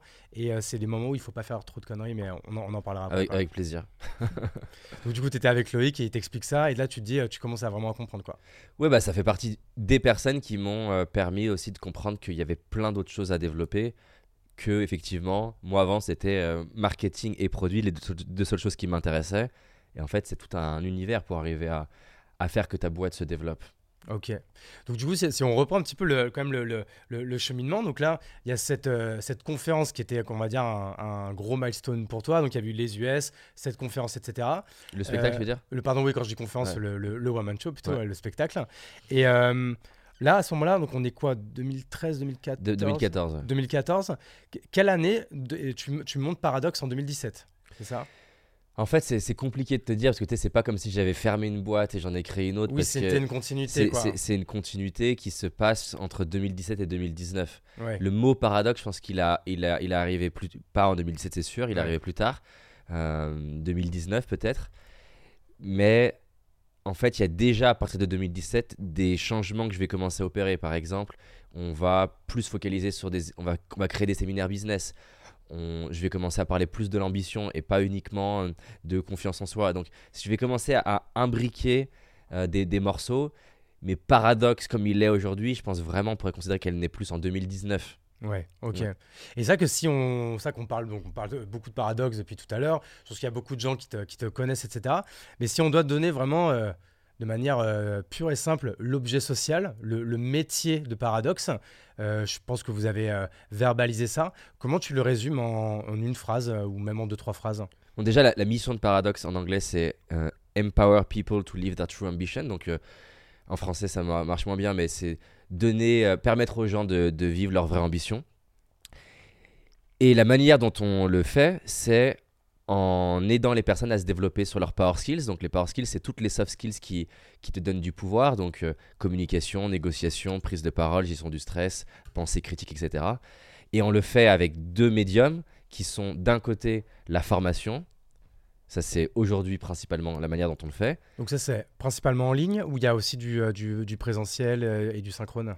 C'est en ligne, mais c'est... euh, on a, on a ben, là, là où tu es, c'est des fois on transforme en studio, euh, studio euh, live. C'est-à-dire que du coup, il y en a toute une partie de... ce qu- 70% du business, c'est de la formation synchrone. C'est-à-dire qu'en gros, les personnes sont sur Zoom, depuis notre, enfin, chez eux et nous depuis le studio, avec moi ou des formateurs.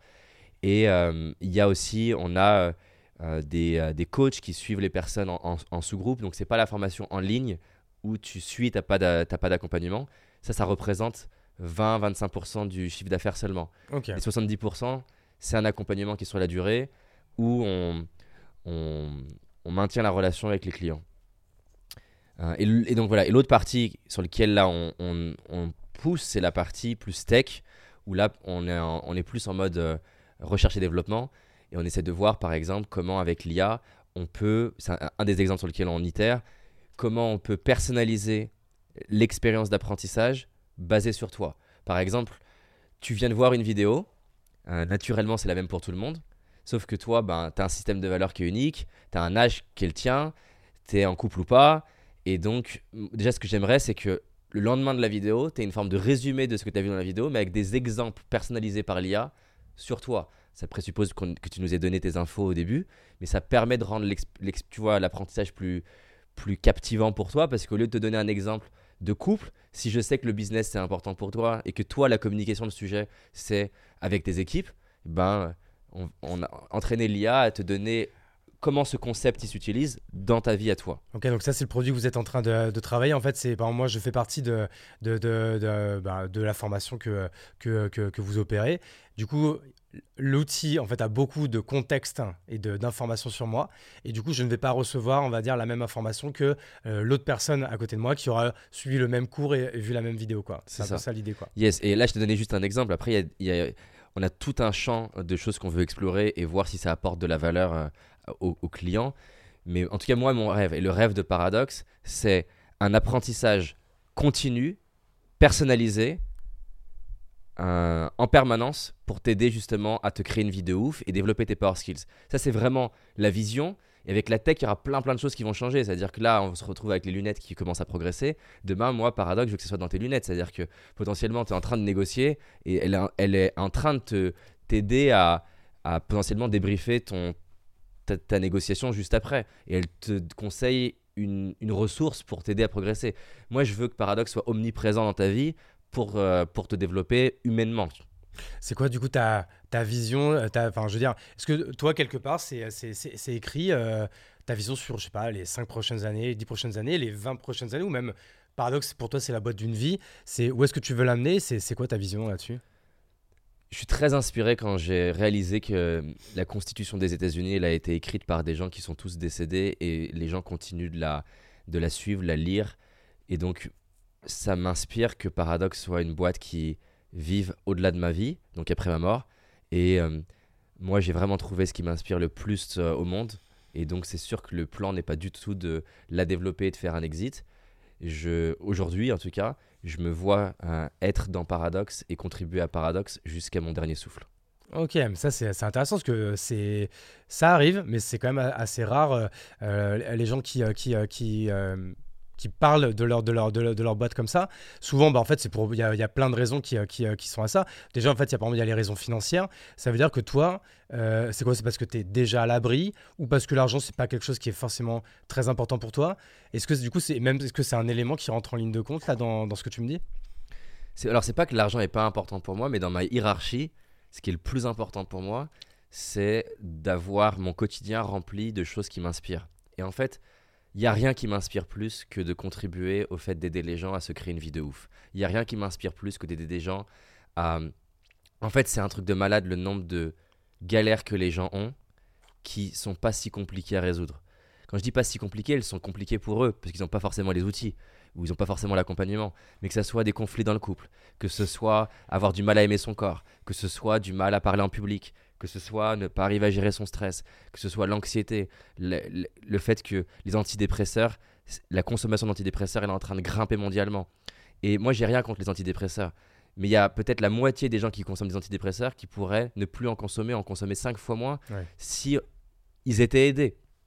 Et donc, moi, je trouve ça ouf. C'est-à-dire qu'en fait, tu peux me dire, donc oui, j'aime l'argent, mais si tu me demandes de choisir, David, je te fais, je te fais un virement d'un milliard et tu fais plus paradoxe, ou je te fais pas ce virement d'un milliard et tu, et tu continues de faire ce que tu fais, ben en fait, je continue paradoxe. Parce que qu'est-ce, que qu'est-ce qui va se passer avec ce milliard? Je veux dire, la seule chose qui pourrait m'épanouir, c'est de recréer paradoxe avec un milliard. Euh, Mais ça, c'est c'est un meilleur paradoxe du de coup. faire un meilleur paradoxe. Mais mis à part ça, Ouais. je veux dire, après avoir acheté 25 Lamborghini, ça, je vais pas être euh, plus heureux. Je vais certes m'acheter une maison au bord de l'eau, euh, collée à la mer, et c'est bien, et c'est un, rêve un- intéressant pour moi. Mais je le vois parce que j'ai réalisé plein de rêves matériels. Euh, malheureusement, ton cerveau il s'y habitue, c'est catastrophique. À, à quelle vitesse du coup C'est même plus que c'est une source de plaisir, c'est le pire. C'est que ça devient, quand tu l'as pas, une source de souffrance. Ouais, le ouais, meilleur exemple de ça, c'est les hôtels, on va dire, plus haut de gamme. C'est-à-dire que. Et je me rappelle discuter avec euh, un, client, une cliente qui avait, peu de moyens financiers et qui. Je voyais dans sa tête qu'elle me. Je voyais dans son regard qu'elle me jugeait parce qu'elle comprenait pas. Je lui disais, non, mais je lui disais que c'est compliqué aujourd'hui pour moi de dormir dans les mêmes hôtels auxquels je dormais il y a 10 ans. Je voyais qu'elle me regardait avec euh, putain, euh, pour qui il se prend, etc. Mais en fait, c'est comme ça que le cerveau il fonctionne. Et c'est valable d'ailleurs pour tout le monde en Occident.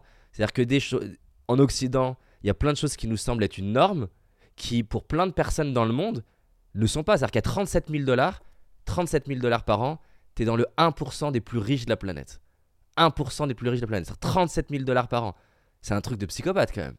37 000 dollars par an, t'es dans le 1%. Des plus riches Ah de oui, la mais planète. parce qu'en fait, oui, tu prends tout le monde. euh, Tout le monde entier. Tiers monde compris. ouais, ok. Mais donc, tu- en tant qu'occidentaux, on peut se sentir pauvre à 25 000, 35 000 euh, dollars. C'est quand même un truc de malade. 1% des plus riches de la planète. Donc en fait, notre cerveau s'habitue à tout. Et de la même manière qu'elle, elle me jugeait, elle pourrait être jugée, elle, par un Indien qui comprend pas comment elle peut se sentir pauvre à avoir, en ayant de l'eau courante tous les jours. Ouais.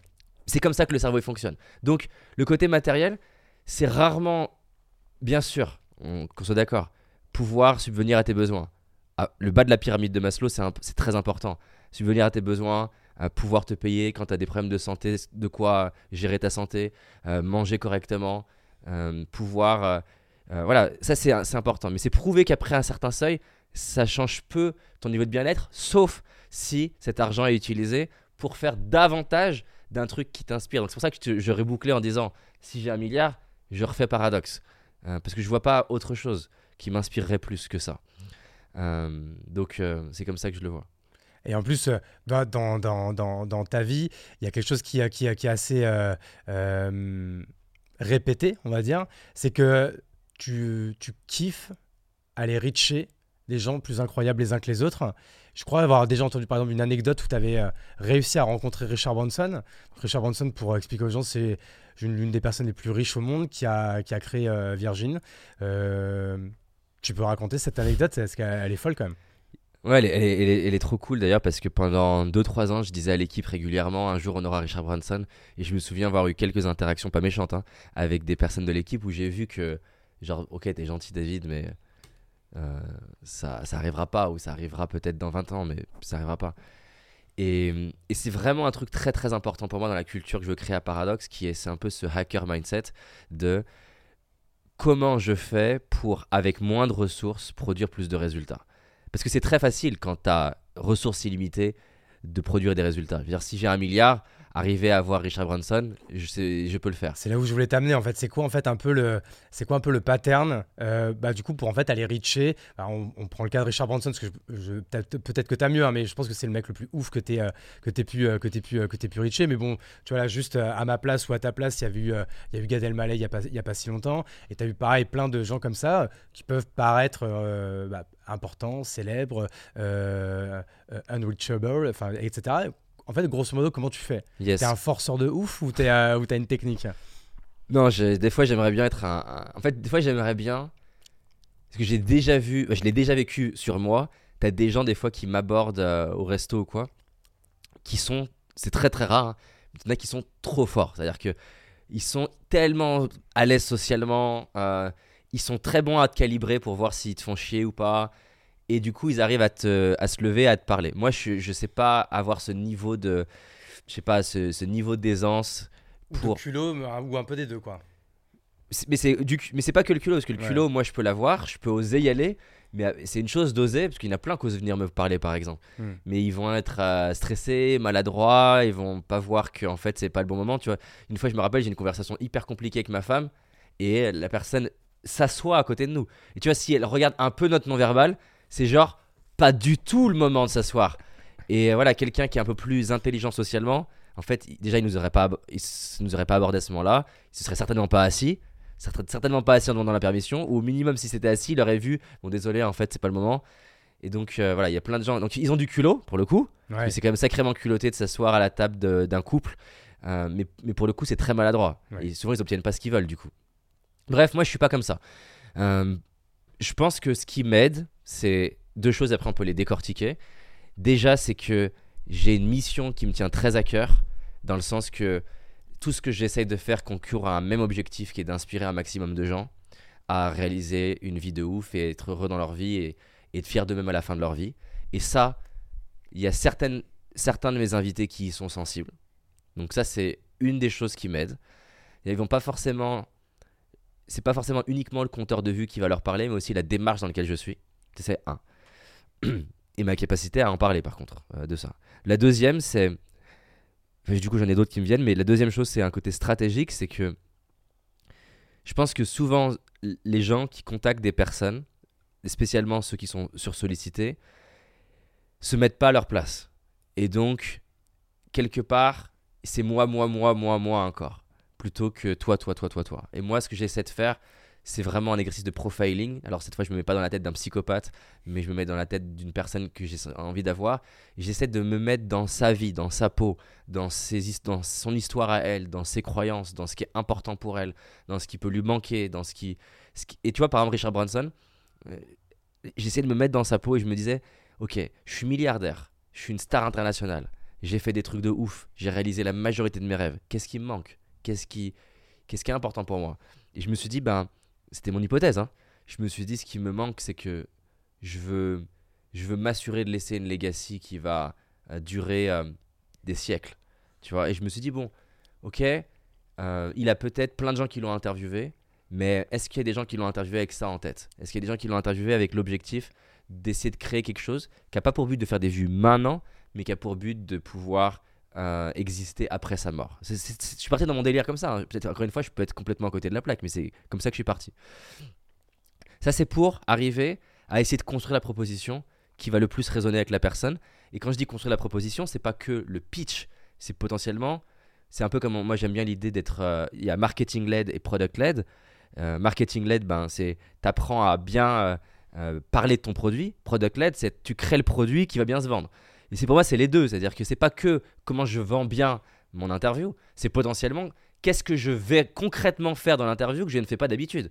S'il faut être plus en mode réel, s'il faut mettre plus de musique, s'il faut euh, travailler avec un compositeur que euh, Richard Branson aime, peu importe, tout est possible pour essayer de créer le produit qui va résonner avec lui. Ça, c'est la démarche. Et ensuite, j'essaie d'aborder ça de manière stratégique. C'est euh, J'aime beaucoup cette idée euh, prouvée hein, que tu es connecté à toutes les personnes de la planète par cette personne. Et donc, il y a la personne que je veux, ou les personnes que je veux. J'essaie d'éviter souvent d'avoir une personne parce que le problème quand tu as une personne, c'est comme le mec qui est à fond sur la nana, une nana dans le lycée ou dans le- l'école de commerce. Euh, c'est euh, angoissant quand tu es focalisé sur une personne, c'est angoissant pour toi et c'est angoissant pour l'autre. Clairement. Euh, parce que tu es un peu en mode The One. Moi, je crois pas qu'il y ait The One, que ce soit d'ailleurs en, relation amoureuse ou dans le business. Parce que tu as plein de The One et tu en choisis euh, une potentiellement avec qui tu as envie de construire ta vie. Mais j'ai pas envie de me dire qu'il y a que ma femme qui peut m'épanouir dans ma vie, ce serait stressant. Euh, il pourrait lui arriver quoi que ce soit.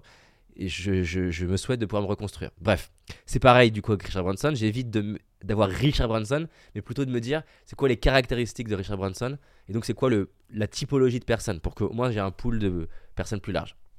Et une fois que j'ai ça, je prends par exemple Richard Branson et je me dis Richard Branson, il connaît qui? Enfin non, plutôt qui il connaît? Euh, c'est quoi son deuxième cercle? Et j'essaie de lister les personnes qui eux sont plus accessibles. Et donc je vais me dire, prenons un Will Smith, ça fait partie des gens dans- sur lesquels j'avance. Euh, Ce serait ouf. Ce serait vraiment ouf. Will Smith, je me dis, bon, bah, Will Smith, qui le connaît? Bon, bah, déjà, il y a sa femme. Sa femme est plus accessible. Mais le problème de sa femme, moi je le vois avec ma femme parce qu'il y a plein de gens qui font chier ma femme à essayer de passer par elle pour m'avoir.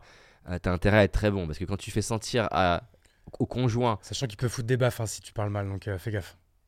Oui, c'est. Tu l'as pas celle-là? Ah oui, C'est oui. Will oui. Smith ouais, aux Oscars. Effectivement, et je pense qu'il a une bonne paluche. Je vais, Ouais, ouais. je vais éviter. euh. Euh, et donc, du coup, je vais passer par sa femme. Ça peut être une stratégie, mais il va falloir être malin et surtout, il va falloir euh, apporter une vraie valeur à sa femme pour pas que ça soit encore le truc. Parce que je pense qu'il y en a plein qui essayent de faire ça. Ouais. Ensuite, c'est il y a qui d'autre? Bah, Peut-être des acteurs euh, connus mais moins connus. Il, a for- il en a euh, qui sont moins connus que lui. Mais acteur, ça reste trop à tête d'affiche. Il y a plein de métiers qui sont de gens brillants, mais qui sont pas dans la lumière. Peut-être le, le, le chef euh, électro, le- les réals, les producteurs, euh, des gens qui ont écrit des. Tu regardes euh, le générique de son dernier film et là, tu as juste 1500 personnes T'as qui mis- ont côtoyé. T'as Will Smith, 1500 quoi. personnes que tu peux contacter 10 par jour pendant, pendant, pendant, C'est ça, pendant hein. une année. Et donc, j'essaie de faire ça. Et ensuite, j'essaie d'identifier euh, des opportunités, des personnes. Et eux, soit ils sont eux-mêmes trop euh, inaccessibles, donc je refais ça à un deuxième niveau. Et après, j'ai une liste de personnes. Ces personnes, j'essaie de faire pareil. Qu'est-ce qui est important pour eux? Comment je peux les rencontrer? Qu'est-ce que je peux leur apporter? Et au bout d'un moment, je euh, me rapproche d'eux. En parallèle de ça, j'essaie de proposer quelque chose qui sort du lot. Donc, euh, je, ben voilà, j'ai investi. euh, c'était une de mes stratégies. Je dis pas que c'est la bonne stratégie. C'était une qui est importante pour moi. J'ai investi tôt dans des caméras, un studio. C'est un signal. C'est-à-dire que je me rappelle quand j'allais aux, aux US en 2014 avec Julie, ma femme, et qu'on arrivait et que je louais avec mes moyens le Four Seasons de Beverly Hills, une suite, pour faire l'interview dans la suite, et qu'on était juste à deux et qu'on mettait quatre caméras, qu'on venait de faire 10 000 km. Ben, déjà, même si t'as un anglais de merde, le, le gars ou la nana qui arrive dans, dans la, dans la suite, tu sais, il se disait, bon, il est pas normal, tu vois, il, Mm. pas- dans le bon sens. Il est, il est hors du commun. C'est-à-dire qu'en fait, il vient de faire 10 000 km là. Euh, il vient d'installer ses caméras, ses quatre caméras, et c'est la misère de déplacer quatre caméras euh, avec les trépieds et tout ça euh, dans les avions. Euh, t'es obligé de. J'ai développé plein de stratégies pour arriver à passer des kilos euh, quand t'es pas censé pouvoir. et, et en plus, il voit le Four Seasons. Alors, sur le coup, il se dit bon, fils à papa, mais il comprend vite en, en te parlant que c'est pas le cas, que tu t'es vraiment mis en danger parce que tu voulais faire la meilleure interview, parce que tu mets de la valeur sur lui, et que là, tout de suite, dans sa tête, tu viens d'être satellisé en mode ce jeune est dingue. Et c'était entre autres ce qui m'a aidé d'ailleurs au fait que derrière, je leur disais voilà, il me reste 22 jours dans mon, voyage. euh, qui, tu peux qui tu peux mettre en lien, avec qui je pourrais faire une interview. Et en fait, je sais pas, ils avaient envie de le faire. Déjà, les Américains ils sont comme ça, mais en plus, c'est pas juste aide-moi, c'est voilà tout ce que j'ai fait avant même que qu'on ait parlé, voilà tout ce que j'ai fait pour toi quelque part. Ouais. C'est-à-dire que je viens de faire 10 000 km. Je me suis acheté 4 caméras à, à, à 2000, ki- à 2000 euros. Euh, je suis venu avec ma femme. J'ai pris un Four Seasons pour que tu sois dans un endroit de malade. Là, tu vois, la balance de qu'est-ce que j'ai donné et qu'est-ce qu'il m'a donné, elle est beaucoup plus équilibrée. C'est beaucoup plus facile d'arriver avec une demande du coup. Clairement. Et donc là, en fait, c'est avec un mec comme ça que tu as interviewé que tu as demandé en fait de te mettre en relation avec Richard Branson. Ah, non, non, j'a- j'arrive. Ah, je pensais qu'on y arrivait. Ah, mais mais, mais c'est important parce que. Non, mais je suis d'accord, c'est ça. Moi, en fait, j'adore ça. Euh, pareil, moi, c'était l'une de, des, des, des skills que j'ai euh, j'ai développé très rapidement quand j'ai commencé à bosser, quand j'ai commencé à entreprendre il y a plus de 10 ans. C'est que j'ai toujours, euh, je suis toujours parti du principe que je pouvais reacher n'importe qui. Qu'à un moment donné, tu, il y a toujours, tu, tu lances que moi, je me suis, j'ai toujours pris cette image euh, du pêcheur qui est sur son bateau. Euh, si tu vas euh, attraper du poisson, bah, euh, t'envoies 1000 filets, t'envoies euh, 14 cannes à pêche, même tu vas au bazooka, etc. Et à un moment donné, tu as forcément du poisson. euh, Tu vas sortir. tu vas forcément manger à la fin de la journée plutôt que le mec qui est juste avec sa petite canne à pêche euh, Et dégueulasse, euh, 100 mètres de verre au bout et qui attend que ça morde quoi. C'est clair. Et c'est un peu toujours en fait cette image que j'ai pris et j'ai l'impression que c'est un petit peu ton cas aussi, non? C'est ça, et, et je ramène ce que j'ai dit tout à l'heure, je joue sur 10 ans. C'est-à-dire qu'en fait, si tu regardes plein de mes anciennes vidéos, très souvent je dis rendez-vous dans 10 ans. Rendez-vous dans 10 ans. Et donc, souvent les, les, les personnes me demandent, tu vois, un peu, tu vois, le quick fix, le, le, le truc rapide sur comment t'arrives à Branson. Moi, c'est pas comme ça. J'ai mis en place un système. C'est-à-dire qu'en fait, j'ai posé un message important à mes yeux, dans mon cœur, de, ce que, de pourquoi je faisais ce que je faisais. Et c'est un peu le, le why de Simon Sinek, c'est euh, why, why, euh, why, what, how. Et donc souvent les gens ils arrivent juste sur ben, comment ils font ce qu'ils font et pas pourquoi ils le font. Et moi je pars d'abord sur pourquoi je fais ce que je fais. Ok, ce podcast là c'est pour telle raison. Ensuite, essayer d'améliorer bien sûr mes, ma capacité à interviewer. Arriver avec une valeur qui sort du lot, encore une fois sortir du bruit, c'est vraiment une de mes philosophies. C'est ce que j'ai appris avec Seth Godin à l'époque, hein, c'est la vache pourpre. C'est-à-dire que si toutes les vaches se ressemblent, tu as besoin d'être une vache pourpre pour, pour être mémorable, pour être remarquable, pour être viral. Et donc, ben, qu'est-ce que je peux faire qui est en dehors de l'ordinaire? Aujourd'hui, ça commence à se professionnaliser les studios, mais il faut se rendre compte que moi, j'ai investi sur. J'ai fait ce pari-là très tôt. Je dis pas que c'est ce qu'il faut faire, mais dans mes valeurs, vu que j'adore le, matériel, c'était top et c'était une manière d'honorer les, les, gens. Ensuite, les fameux cercles, euh, les fameux nœuds euh, de réseau, et j'essaie de m'en rapprocher. Après, j'essaie de me dire ben, où est-ce que j'ai besoin d'aller? Pour maximiser mes chances. Donc, où est-ce que j'ai besoin d'aller? Ça peut être plein de choses. Hein. Ça peut être, tu vois, là, j'aimerais, euh, dès qu'on a, entre guillemets, mis paradoxe sur une trajectoire là, qui est euh, des ratios qui sont plus, plus intéressants, justement, revenus versus masse salariale, j'aimerais pouvoir investir à nouveau de l'énergie pour euh, les, les US. Et donc, clairement, dans mes choix de où je vais habiter, c'est pas par rapport simplement à où est-ce qu'il y a une maison qui me plaît. C'est où est-ce que vivent les gens que je veux avoir? Même si, ça, même si le loyer il est trois fois plus cher. Ah, bien sûr, je vais pas me payer le loyer de certains. Je me rappelle quand j'habitais à Paris, je, je, me disais, est-ce que j'y vais? Heureusement, c'était trop. Il y a un quartier dans le 16e qui est ultra privatisé où vit euh, Xavier Niel. Et, et, plein de fois, en 2014, je me disais, est-ce qu'on est y va pour un loyer à je sais pas. Je, me rappelle même pas, c'est peut-être. Euh, à l'époque, ça me paraît impossible. Donc, je sais pas ce que c'était.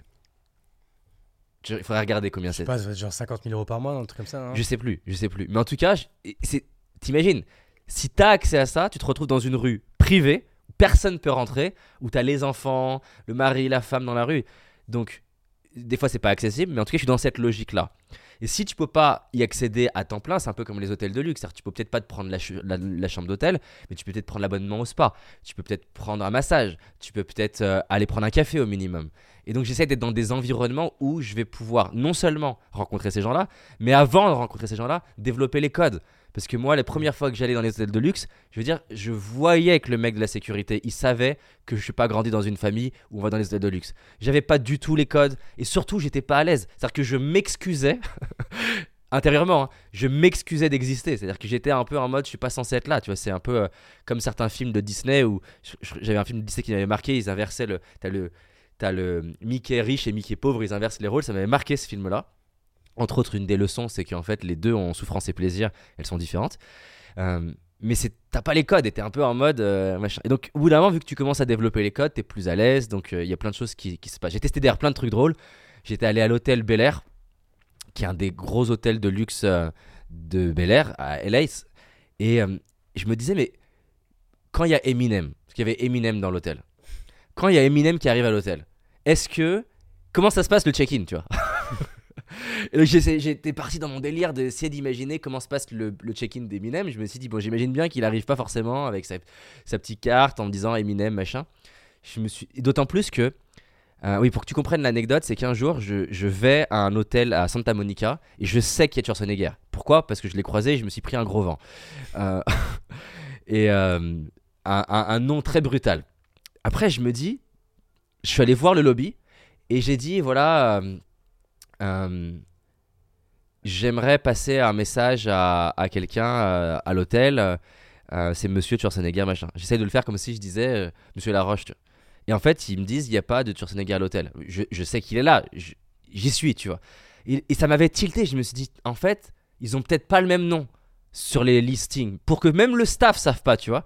Donc j'avais testé au Bel Air d'arriver en disant, donc on était arrivé, donc j'étais ma femme et moi et quelqu'un de mon équipe. Et du coup, je lui avais dit, en fait, c'est pas moi qui fais le check-in, tu vas faire le check-in à ma place, pour moi, et tu vas dire que tu vas t'approcher de la personne en disant, en parlant bas comme ça, et en disant, en disant voilà, j'ai euh, mon client, euh, Monsieur Laroche qui vient, euh, en parlant très bas, tu vois, comme si c'était un truc un peu privé, fallait faire attention. Et donc voilà, c'est une célébrité française, machin. et du coup, on va l'appeler David Smith, d'accord? Euh, sur le nom, c'est important. De- Et en fait, c'était ouf d'ailleurs parce que du coup, j'étais dans la chambre d'hôtel, il m'avait mis une bouteille de champagne. Da- David Smith, le- l'hôtel, à chaque fois, s'adressait à moi en David Smith. Bon, ça a pas marché, j'ai pas réussi à rencontrer. Parce que je, en fait, je, m'étais dit, ça se trouve. Parce que là, attends, là, c'était pour Schwarzenegger ou pour Eminem, là? Là, c'est pour Eminem. Ah, c'était pour Eminem. Et euh, je m'étais dit, ça se trouve, je me retrouve. Parce qu'en fait, tu le croises pas, tu vois. Je sais qu'Eminem, il est dans l'hôtel. Mais j'arrivais pas à le trouver. Alors, j'ai trouvé Jay-Z, mais je me suis pris un râteau aussi. Mais euh, c'est pas grave. Mais je me suis dit, ça se trouve, il y a des parties de l'hôtel, tu sais, spéciales euh, VIP, tu vois. Il y a moyen en plus, hein. Et euh, bon, en tout cas, je- ça ça l'a pas, fait. Mais je suis très souvent dans des trucs comme ça. Par exemple, l'hôtel, j'ai appelé, pas l'hôtel, l'aéroport de LA. J'ai appelé l'aéroport de LA en disant voilà, euh, j'ai mon client. David Smith. David, David Laro- Laroche. David Laroche, qui a besoin de prendre l'avion. Euh, J'aimerais euh, faire attention qu'il ne soit pas dérangé à l'aéroport. Euh, comment, du coup, ça se passe dans votre aéroport pour les VIP Parce que je me suis dit, ils passent, tu vois, ils, pas, ils, ils sont pas là, ils font pas le check-in et ils traversent pas la- l'aéroport.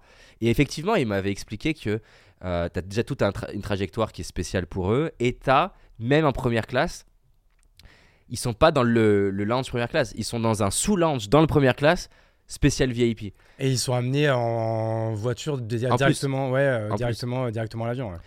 Euh, donc voilà, j'ai pas réussi là typiquement, j'ai beaucoup de fails, hein, qu'on se comprenne. Non, non, mais en fait, en fait, non, mais ce qui est intéressant, en fait, qu'on comprenne en fait dans tout ce que tu es en train de dire, c'est qu'en fait, euh, et ça reprend un peu ma métaphore du pêcheur tout à l'heure, c'est que le pêcheur, en fait, il va, euh, il va, il va lancer 50 cannes à pêche, et sur l'une de ces cannes à pêche, il va euh, pêcher un énorme espadon, et du coup, il va euh, prendre la fameuse photo avec le, le- le- le machin qui est plus grand que lui, etc.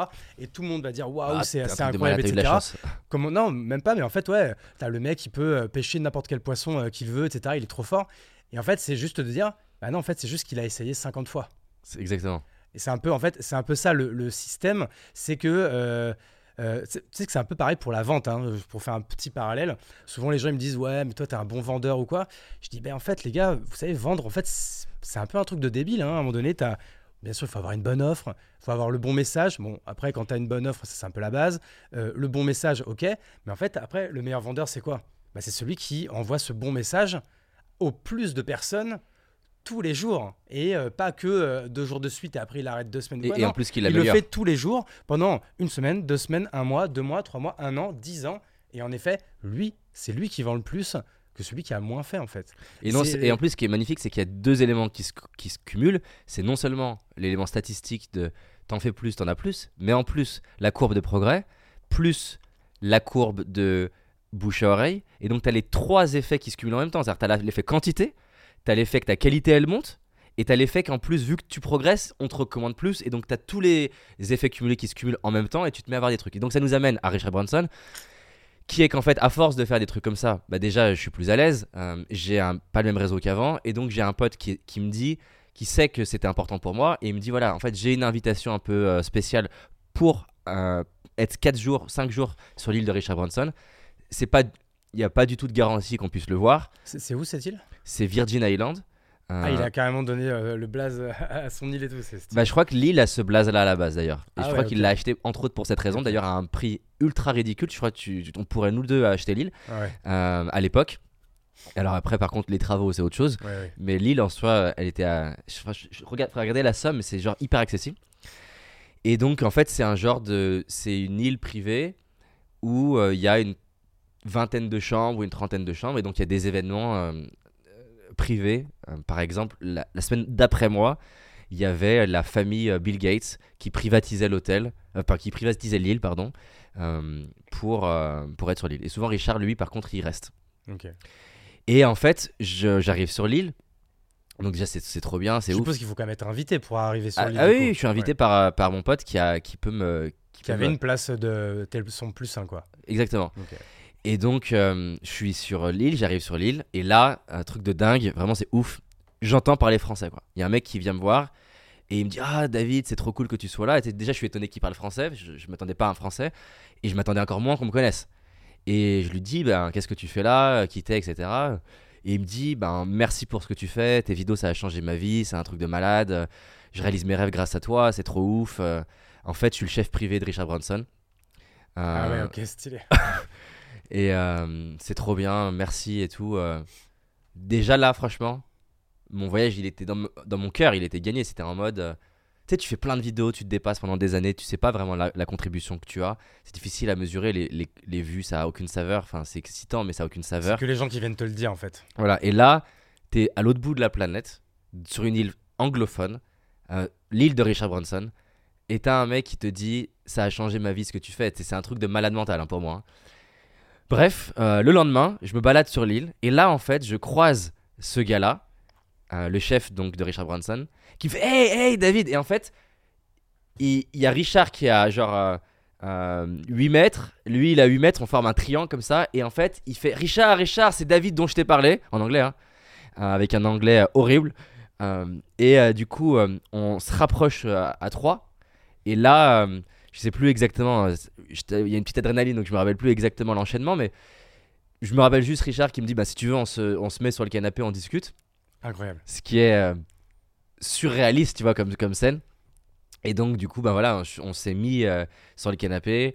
Cette scène, elle est, c'est, elle est. En fait, elle est la plus importante pour Tu moi. t'es quand même, est-ce que tu t'étais quand même un peu préparé? Je suppose que oui. Enfin, Ah maintenant non, te mais- connaissant un peu, tu me dis bon, forcément maintenant je suis là, je vais forcément Ah, le, mais le pour- croiser. Je vais, je vais sûrement avoir une cartouche à un moment. Et donc du coup, je suppose que tu avais déjà un peu préparé ce Ah, que mais tu bien sûr, lui dire direct. J'ai- comment pour te dire que je m'ai- j'ai- pour te dire que j'avais envie que ça se fasse et que j'y croyais, c'est que euh, Victor, qui est dans notre équipe vidéo, euh, on- je lui ai booké un Airbnb euh, pendant 5 jours sur l'île euh, tropicale. Il était, trop, il était hein. C'est-à-dire, je lui ai pris un Airbnb sur l'île d'à côté. Donc il est dans, Qui viennent au cas où. pour qu'il vienne au cas où en me disant si euh, j'arrive à faire une interview, et ben je demanderai l'autorisation pour qu'il puisse rejoindre l'île.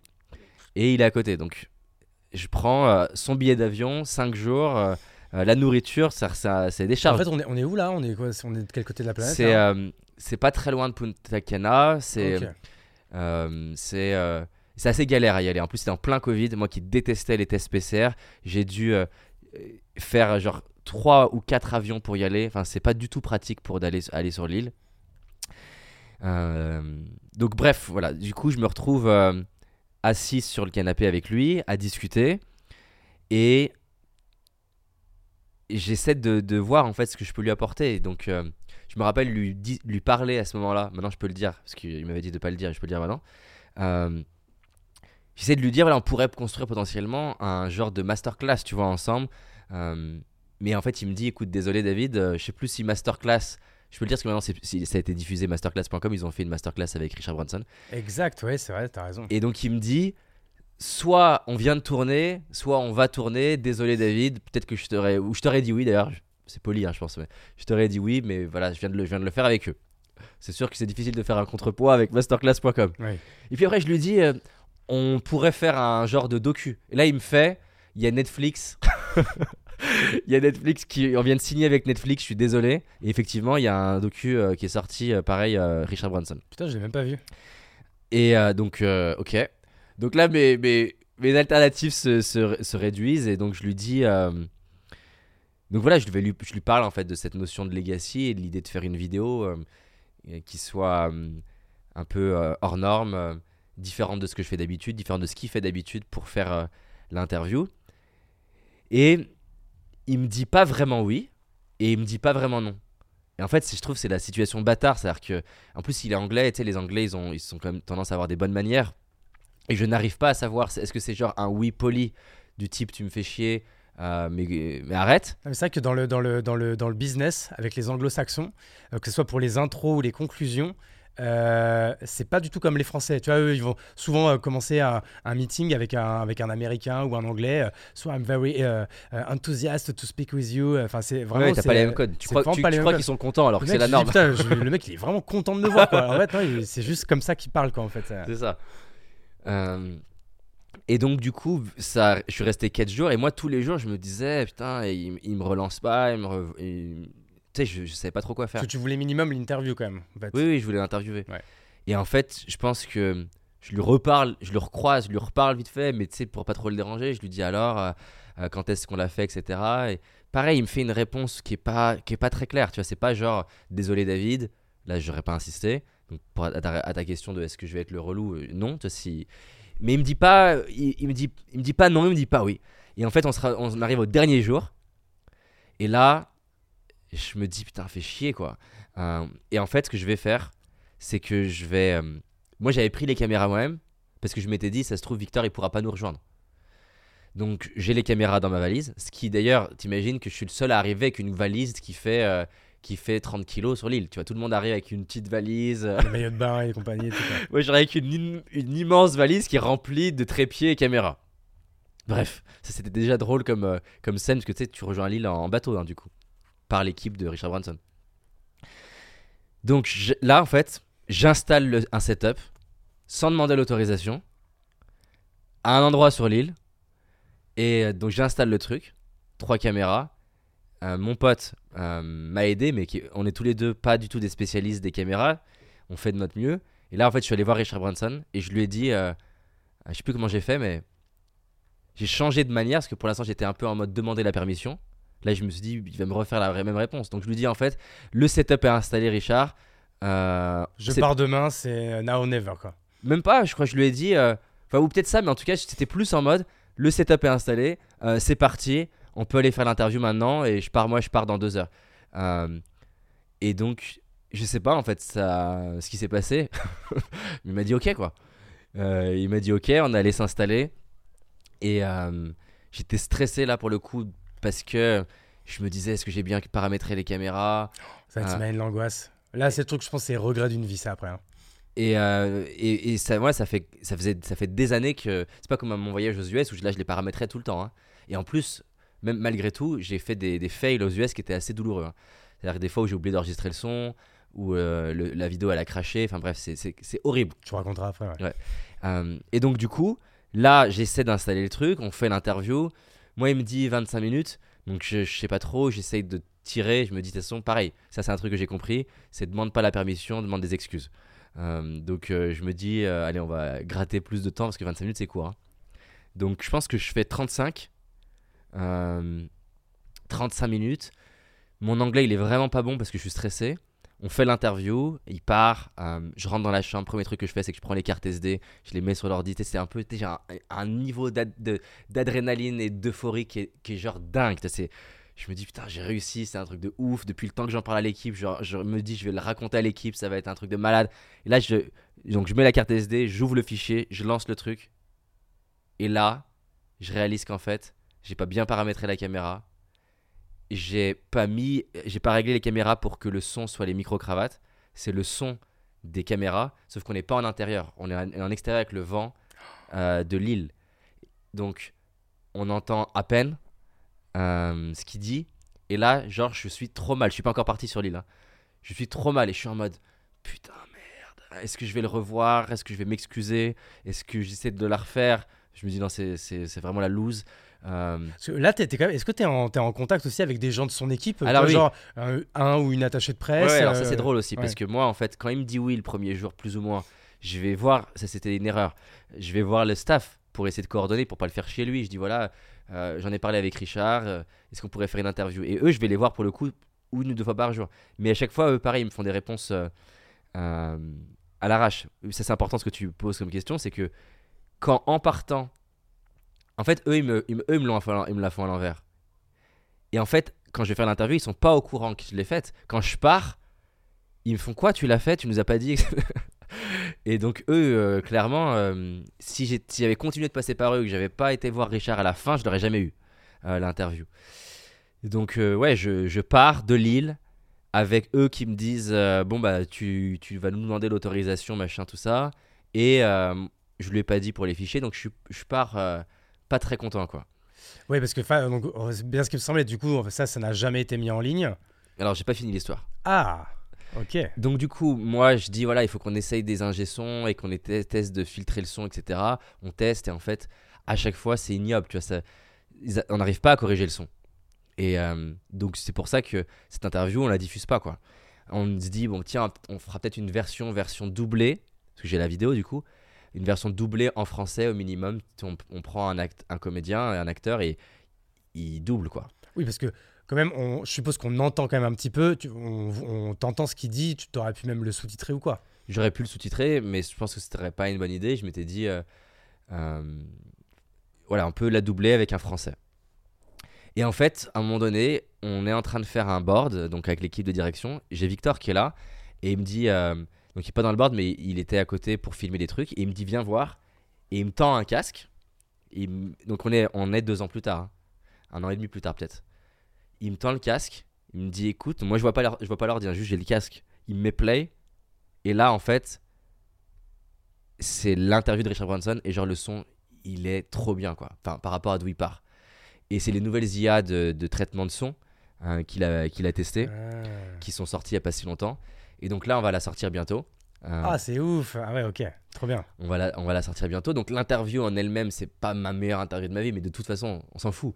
T'es avec Richard Branson, quoi, putain, incroyable. C'est euh, c'est ouf. Donc c'est sûr que ça a été un, un- un voyage émotionnel pour euh, l'obtenir, y aller. euh, Enfin, elle, est, elle, elle est trop bien cette histoire en soi.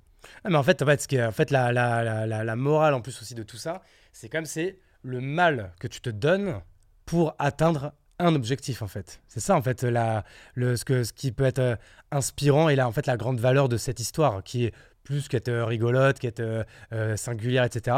C'est que c'est ça en fait la valeur qu'elle donne.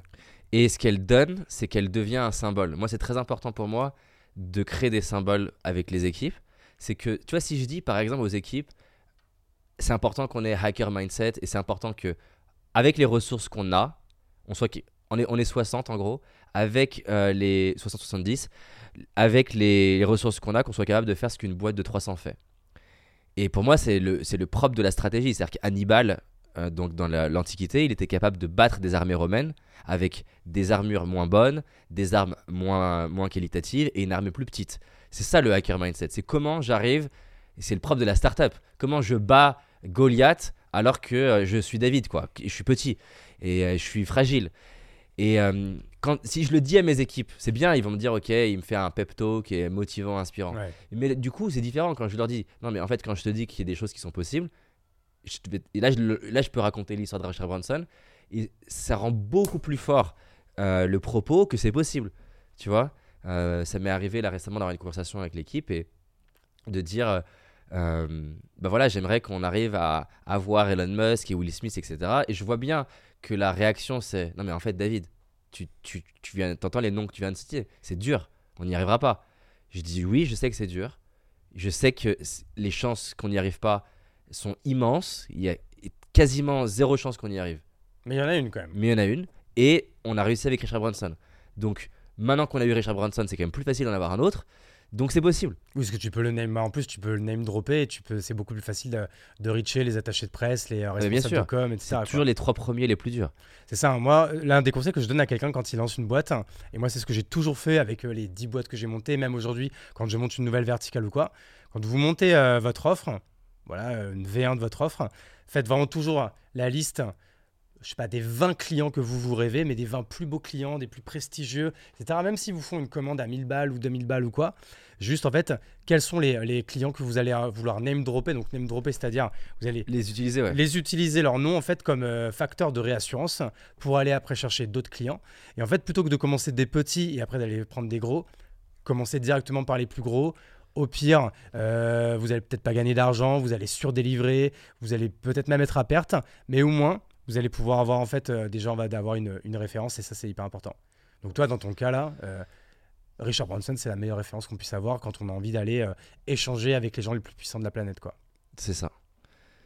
Donc non, c'est cool. Tu vois, quand j'ai j'ai vu hier que Hugo Décrypte avait eu, euh, Ah, il est- il- il, c'est avait un- eu, il avait eu Bill Gates C'est stylé, hein. il est fort. et euh, bon de toute façon il a même eu le président donc euh, aussi bon je sais pas qui est plus puissant entre Bill Gates et Macron enfin si j'ai ma petite idée mais euh, c'est c'est quand même c'est quand même assez Je stylé préfère être Bill Gates. bah, c'est ce que je voulais dire Bah, je pense qu'il est dix fois plus puissant et euh, plus impactant mais bref euh, on n'est pas là pour parler politique mais euh, donc toi c'est c'est aussi un peu ton but ça c'est d'avoir en fait ce genre de mec là quoi C'est clair, et moi, parce que je suis curieux et ça m'intéresse et j'aime bien euh, comprendre un petit peu le- leur univers et les backstage, il y a- l'interview, il y a aussi tout ce qui se passe autour qui m'intéresse. c'est ça Comment ils sont hors caméra, euh, les liens des fois qu'on a- que j'arrive à créer avec certains d'entre eux. Euh, donc j'adore apprendre, c'est fun, c'est des, c'est des gens qui pour moi m'inspirent. Et donc ça m'aide à m'élever, tu vois, ça pendant des semaines derrière. En tout cas, merci beaucoup David, merci déjà beaucoup pour l'accueil, merci aussi à tes équipes qui ont, euh, qui ont travaillé pour qu'on euh, ait ce super setup et euh, du coup ce, cette super vidéo et ce super montage audio pour le, pour le podcast. Merci à toi, généreux comme d'hab, hyper transparent, merci pour toutes les anecdotes, les patterns, les détails. merci pour tout David, merci pour, pour l'amitié, pour le temps. Pour, pour tout ce que tu donnes aux autres, pour tout ce que tu m'as donné à moi. Et bah, écoute, ce sera le bon mot de la fin. Merci Hugo. Merci à toi. Ciao.